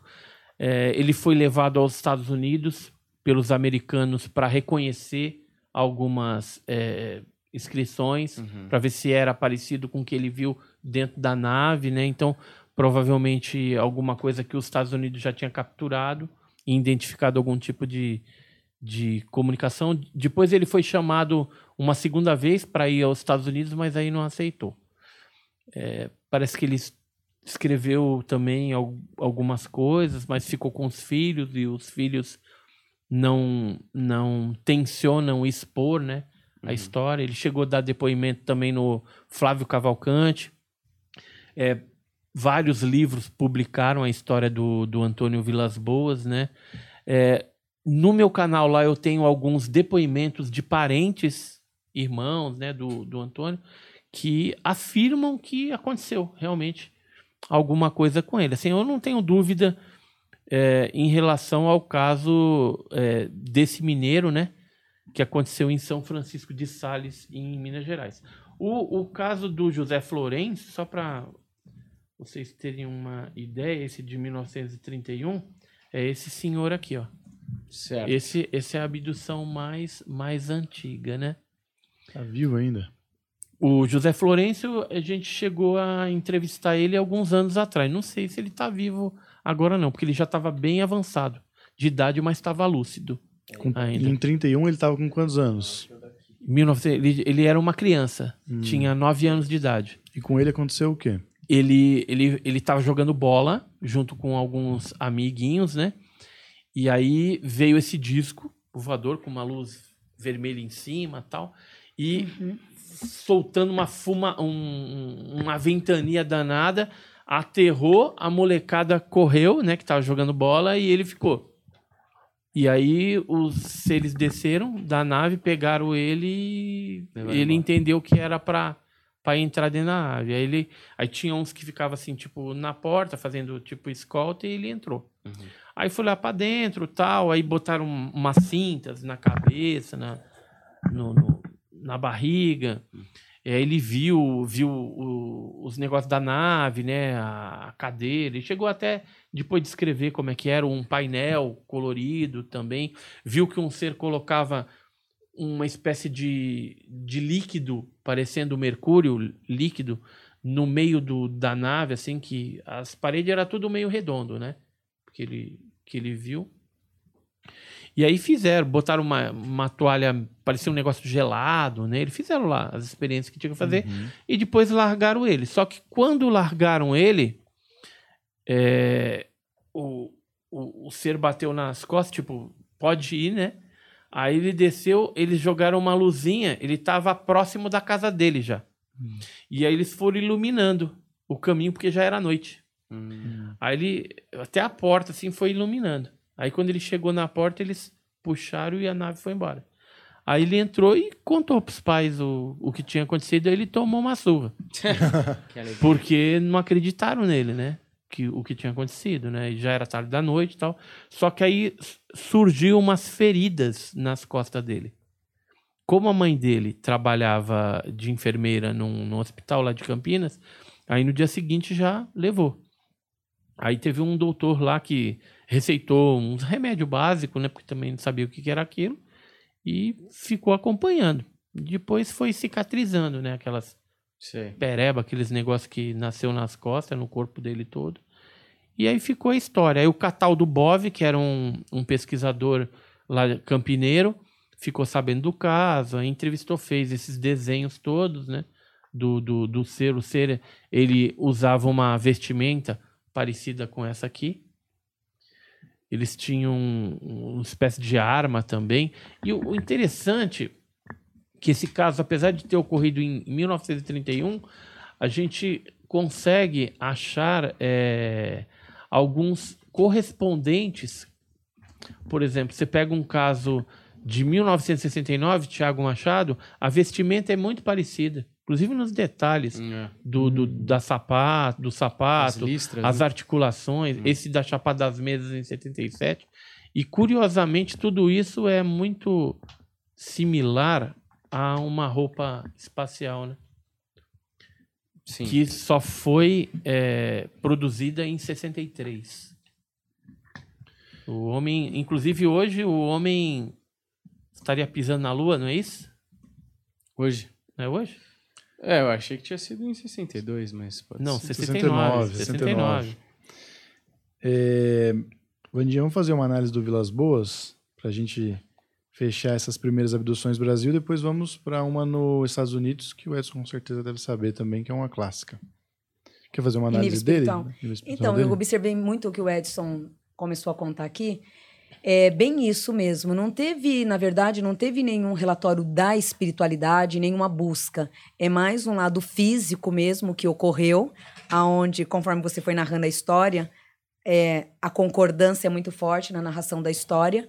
Então ficou mais a história física e não, e não o relatório da espiritualidade em si. É, na verdade, foi todo um contato físico, onde a busca era muito grande. Então foi todo, totalmente feita uma pesquisa de terra e não voltada ao lado da espiritualidade. Então a história que o Edson conta, ela perante a espiritualidade, ela entra como ponto positivo e não sim o da espiritualidade, que foi um lado espiritual, nada disso. E sim uma pessoa também, é, por mais que ele topasse fazer tudo isso, buscasse tudo isso, ele também era uma pessoa muito cética. Então é como se ele também tivesse ali fazendo tudo aquilo e pagando também para ver um pouco. Né? Então traz muito o lado físico e nem tanto o lado espiritual, mas a técnica física mesmo. Então, se De- a gente fosse Depois ele virou especular- advogado, tá? É, nessa época que aconteceu isso, ele era um lavrador. E aí eles trabalhavam à noite com um trator para antecipar a colheita, aquele negócio tudo. Então, ele estava trabalhando de noite. É, algumas noites anteriores já tinham visto luzes, ou seja, os caras já estavam ali sondando ele. E aí teve um dia que ele foi sozinho para fazer lá arar a terra, né? Isso à noite. Aí o objeto veio, aí parou o motor do, do, do, do trator. Ele, aí já veio o serzinho, né? A nave, ele pulou na terra, a terra tava fofa, ele tentou correr. Aí os serzinhos pegaram, ele disse que era baixinho, mas eram uns baixinhos meio marrudo e forte. E aí arrastaram ele para dentro da, da nave. Dentro da nave fizeram uma descontaminação nele, tiraram a roupa dele, saiu um tipo um, umas fumaças, um negócio da parede assim. Aí ele vomitou, inclusive, num canto. Depois tiraram o sangue da, do queixo, ficou roxo, arroxeado aqui. Ele teve também depois alguns exames que foi feito clínico nele, porque também apareceu algumas manchas, algumas feridas estranhas também, sem, sem explicação. É, o caso dele é um ah, que teve até atenção né, do- dos americanos. Teve americano que veio rapidinho de lá para entrevistar ele, para saber o que, que Ele tinha aconteceu. quantos anos? Ah, ele era novinho, viu? Era solteiro ainda. Era... Mas ele era maior de idade? Acredito que sim. Hum. Uns 20 e poucos anos. Eu não lembro. Eu fico pensando se o, O- contato mudou alguma coisa Qual na é? cabeça dele, porque se ele tava trabalhando na lavoura e depois virou advogado, né? Sei lá. É, então, tipo. ou ele já tinha essa perspectiva, né, de, de- Uhum. de, de crescer na vida, né? Mas era bem, bem, bem novinho mesmo, bem. Olha, ele deve ter o quê aí uns 19, 20 anos, É, 20 e aí. poucos É, tem uma anos. carinha de uns 20. É, né? uns 20 e poucos anos. Ele não era nem casado ainda. Ele É. foi casar depois. Esse bigode não é de alguém maior que de 20 anos. Não, não. Vamos pro Travis Walton, então, que é o a história que deu origem ao filme Fogo no Céu. 1975, um madeireiro que avistou com um grupo de seis amigos e quando a- apareceu a- o objeto se aproximou, ele foi sozinho até o objeto, foi atingido por uma luz e sumiu durante cinco dias. Aquele resumo que eu dou porque eu pesquisei aqui, mas o Edson vai saber explicar mais ou menos a história. Então o Edson dá o parecer e a Vandinha faz a análise espiritual. Então, o Travis hoje ele, ele tá como um, um, um personagem polêmico. Por quê? É, durante muitos anos, o caso dele foi tido como real. É, teria acontecido em Snowflake, uma cidadezinha pequenininha, nos Estados Unidos, 75. E junto com alguns amigos que eram lenhadores, ele vinha voltando já de um dia de serviço, quando é, na caminhonete eles avistaram um objeto, ele saiu da caminhonete e segundo os amigos, ele tomou uma descarga elétrica e que levantou ele, né, e ele caiu ao chão aparentemente morto. Aí os colegas perna para que te quero, né? Foram para a cidade, depois ficou aquele negócio, volta, não volta, resolveram voltar. Chegaram é, no local, aí não tava o corpo, aí voltaram para a cidade, aí comunicaram a delegacia de polícia, lá o xerife, né?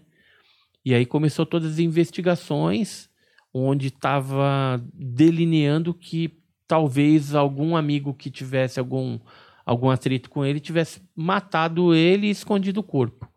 Aí fizeram busca, passaram por é, é, é, polígrafo, né, o detetor de mentiras, aquela coisa tudo. Cinco dias depois, aí o Travis aparece novamente, totalmente desorientado, segundo conta a história, nu, num posto de gasolina, não muito longe do, da, da cidade. E aí, é, aí começa toda, toda a história, né? Ele contando que de fato aconteceu isso, mas que não lembrava, lembrava de pouca coisa. Aí foi feito filme, é, livros, né? Ele participou de vários congressos no mundo inteiro, no Brasil. Ele deve ter estado aqui pelo menos umas oito vezes. Eu, pelo menos, tive com ele no Brasil umas três vezes. E assim, nunca me passou é, algo é, que ele estivesse mentindo. Ah, Pelo tá. contrário, que ele é, tivesse uma espécie de experiência traumática realmente. Tanto é que quando ele contava a experiência, ele ficava meio assim, sabe? Você vê que é, é ruim relembrar aquilo. Só que, recentemente, questão. Não sei se foi o ano passado, ano retrasado, apareceu um desses lenhadores que disse que estava meio macumunado com ele, que ele ficou num determinado lugar que existe, ficou escondido durante uns dias. E aí tem toda essa história. é, falando que, na verdade, ele inventou e enganou as pessoas durante décadas. É, uma coisa interessante que é, seria interessante a gente estar falando, ele participou de um programa de televisão há muitos anos atrás, que era um programa que você é, ganhava dinheiro, só que você tinha que falar a verdade e passar pelo polígrafo, que era o detetor de mentira. E ele não ganhou. Deu como se ele tivesse falando, aí ficou aquela polêmica, é, não é, não é. É. Então, é, assim, o, o caso Travis Walton, hoje ele está em xeque. Eu não sei como que vai acabar. Pode, se, se for uma fraude realmente, ele enganou muita gente Hum.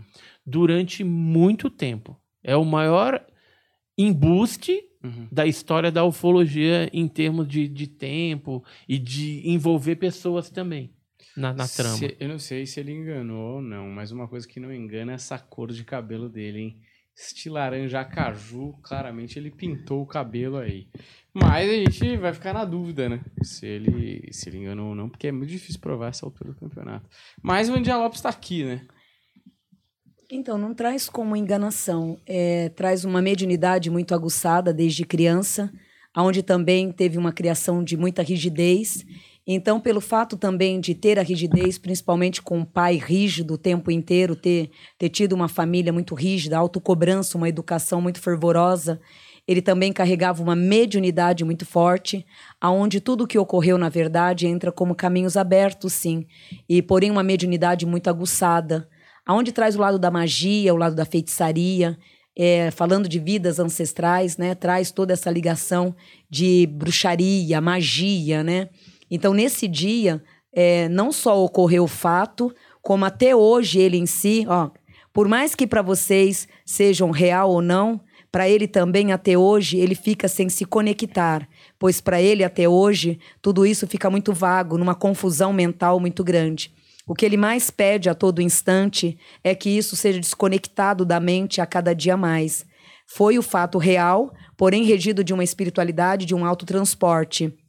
O fato de ter é, conectado a mentira, aqui traz aquele dia, nesses testes em si, é o nervosismo, é, o lado apreensivo dele. Então, isso tudo trouxe a carga negativa. Por quê? É, o fato ele é real, ele existe, ele existiu, e por mais que tenha tido essa brincadeira de teste, nesse dia, tudo que re se refere a esse assunto, para ele sempre continua sendo algo misterioso. Então, no fundo, nem ele mesmo consegue conectar o que realmente aconteceu. Porém, foi um fato real mesmo, sem uma conexão de invenção, e sim num plano da espiritualidade muito forte. Onde não só esse setor, não só esse fato, como muitos outros ocorreu também na vida desse filho, porém de uma maneira mais sutil não tão agravante como esse. Aí entra a pessoa, né? Uma, uma um linha, um, a linha, é, um lenhador, né? Que o encontrou tal. A que traz auxílio. Então, no fundo, a realidade ela existe, mas muitas pessoas também começaram a se debater contra, né? Pessoas até mesmo incrédula, né?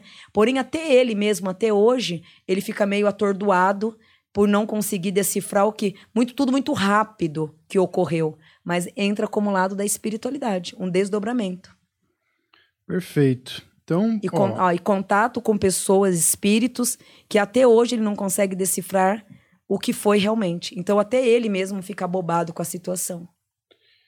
Perfeito. Então, Andinha, ó, mais uma vez, estamos com 670 pessoas assistindo agora, aumentamos 100 desde a hora que falamos, apenas 570 likes. Então, quer dizer, tem 100 pessoas é. que não dão like, que estão me incomodando chega, agressivamente. É graça, não é? E vamos para os superchats aqui. Temos duas questões. É, uma um pouco mais subjetiva, que eu acho que uhum. talvez a Vandinha consiga sentir alguma coisa. E não sei se o Edson, de repente, tem algum relato parecido com o sonho que essa moça está contando aqui. E temos uma do Vinícius Alexandre, nosso grande Sempre sócio. Presente que ele sempre manda tanta superchat que a gente, ele já comprou um pedaço do Planeta Podcast. Obrigado, Vandinha. Vamos primeiro, Vinícius Alexandre. Para os dois, é possível que alienígenas sejam seres que evoluíram para um estágio maior que o nosso? Nós seríamos um estágio anterior na escala evolutiva do que eles se encontram? Quer responder, Edson? Pode falar.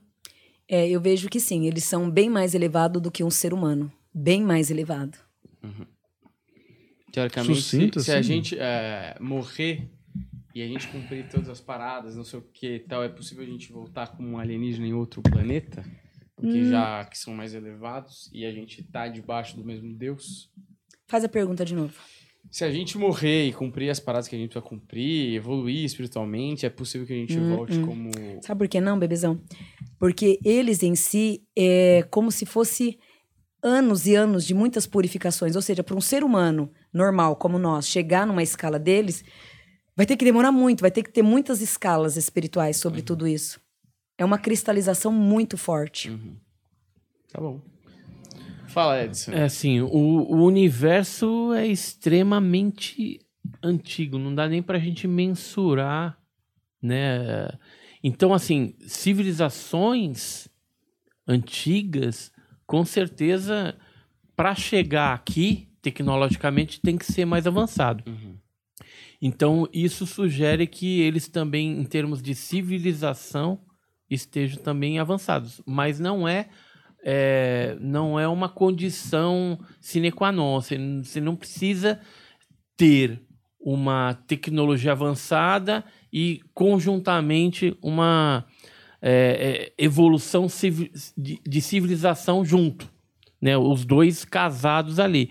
É o que normalmente ocorre, mas pode também uhum. não estar atrelado. Você ter uma evolução maior no campo tecnológico, por isso que está chegando aqui, mas em termos de civilização, não. Porque se vier algum tipo de ser que é predatório, e isso é, os governos aí, Estados Unidos, inteligência, militares, têm preocupação nesse tipo de, de, de ser, de repente, predador.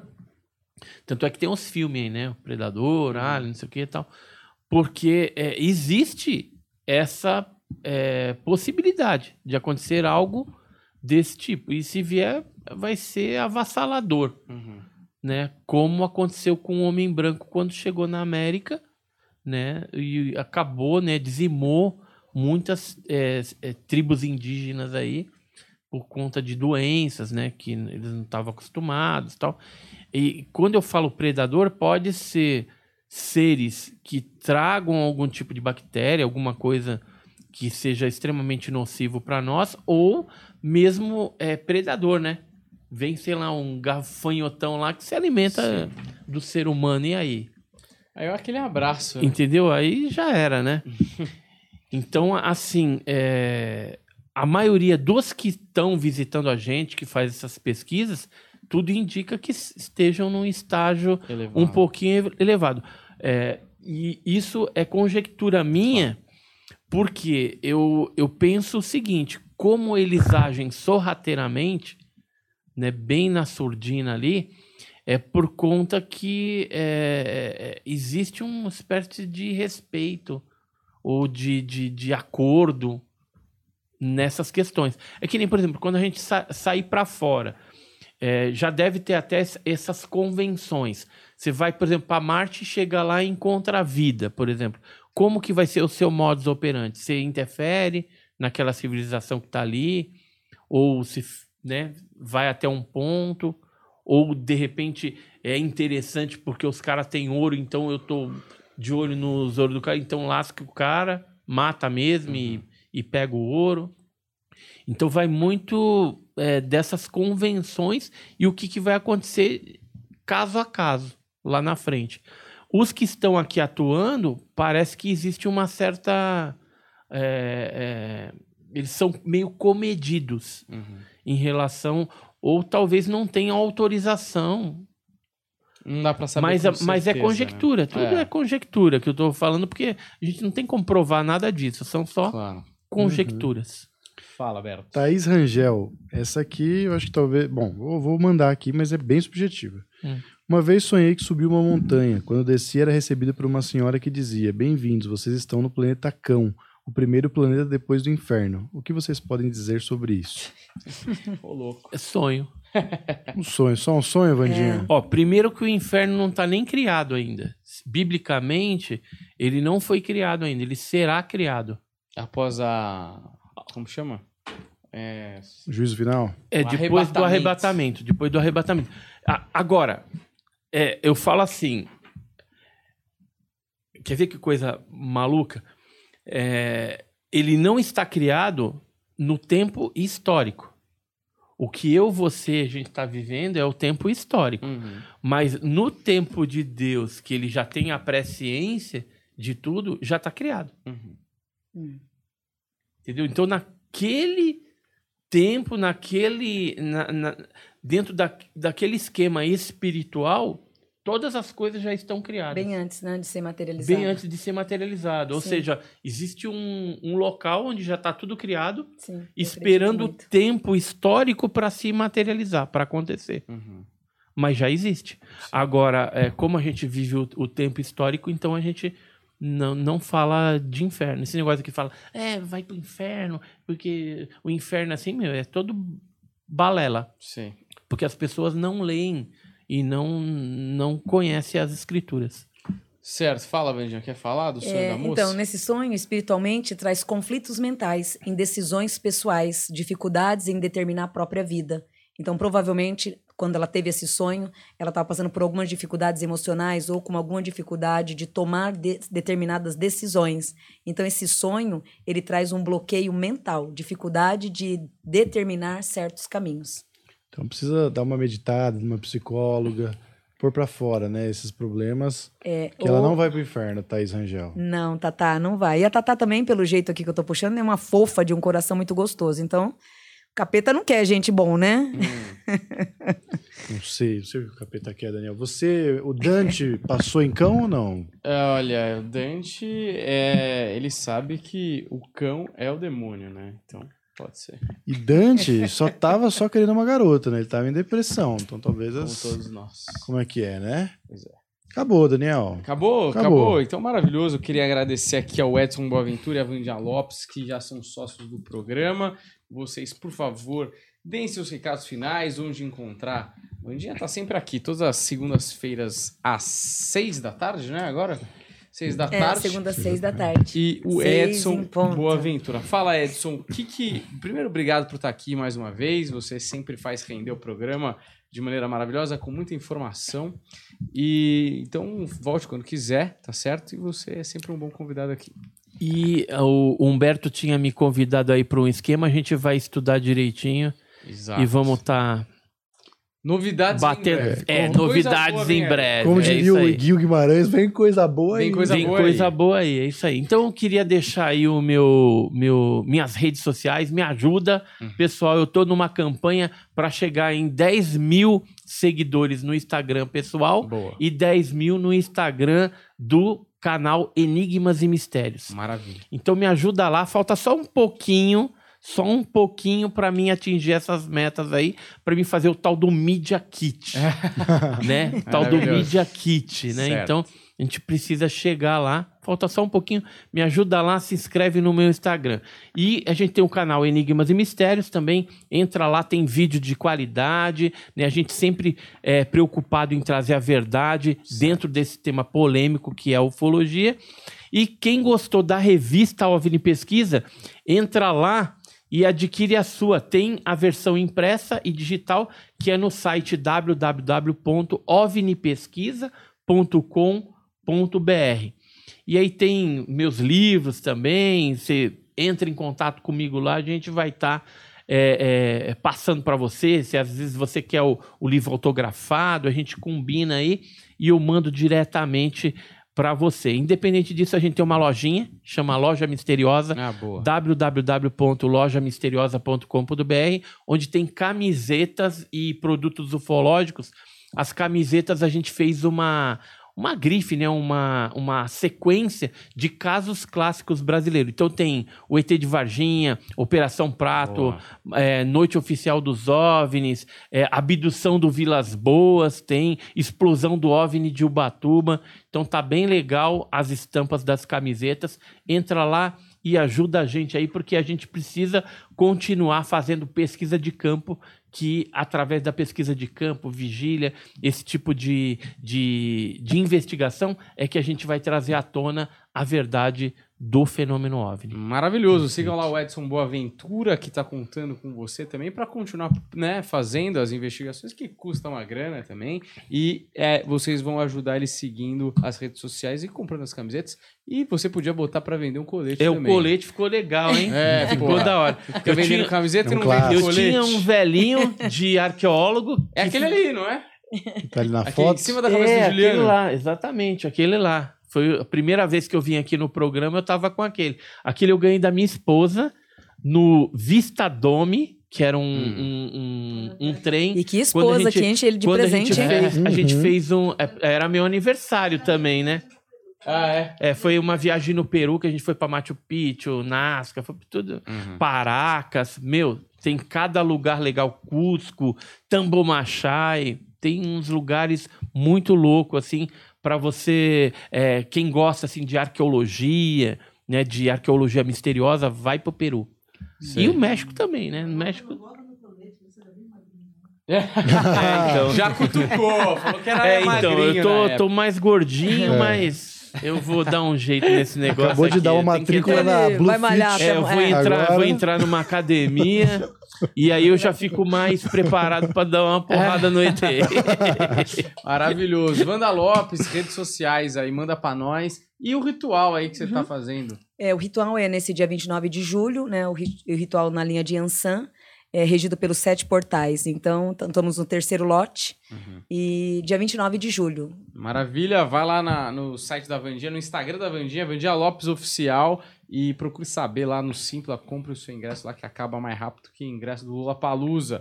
Você que assistiu a gente a- até aqui, muito obrigado. Deixa seu like, segue a gente, que é muito importante pra gente manter o canal aqui e pagar esse aluguel que tá caríssimo, tá bom? Muito obrigado, valeu e até a próxima. Tchau, tchau.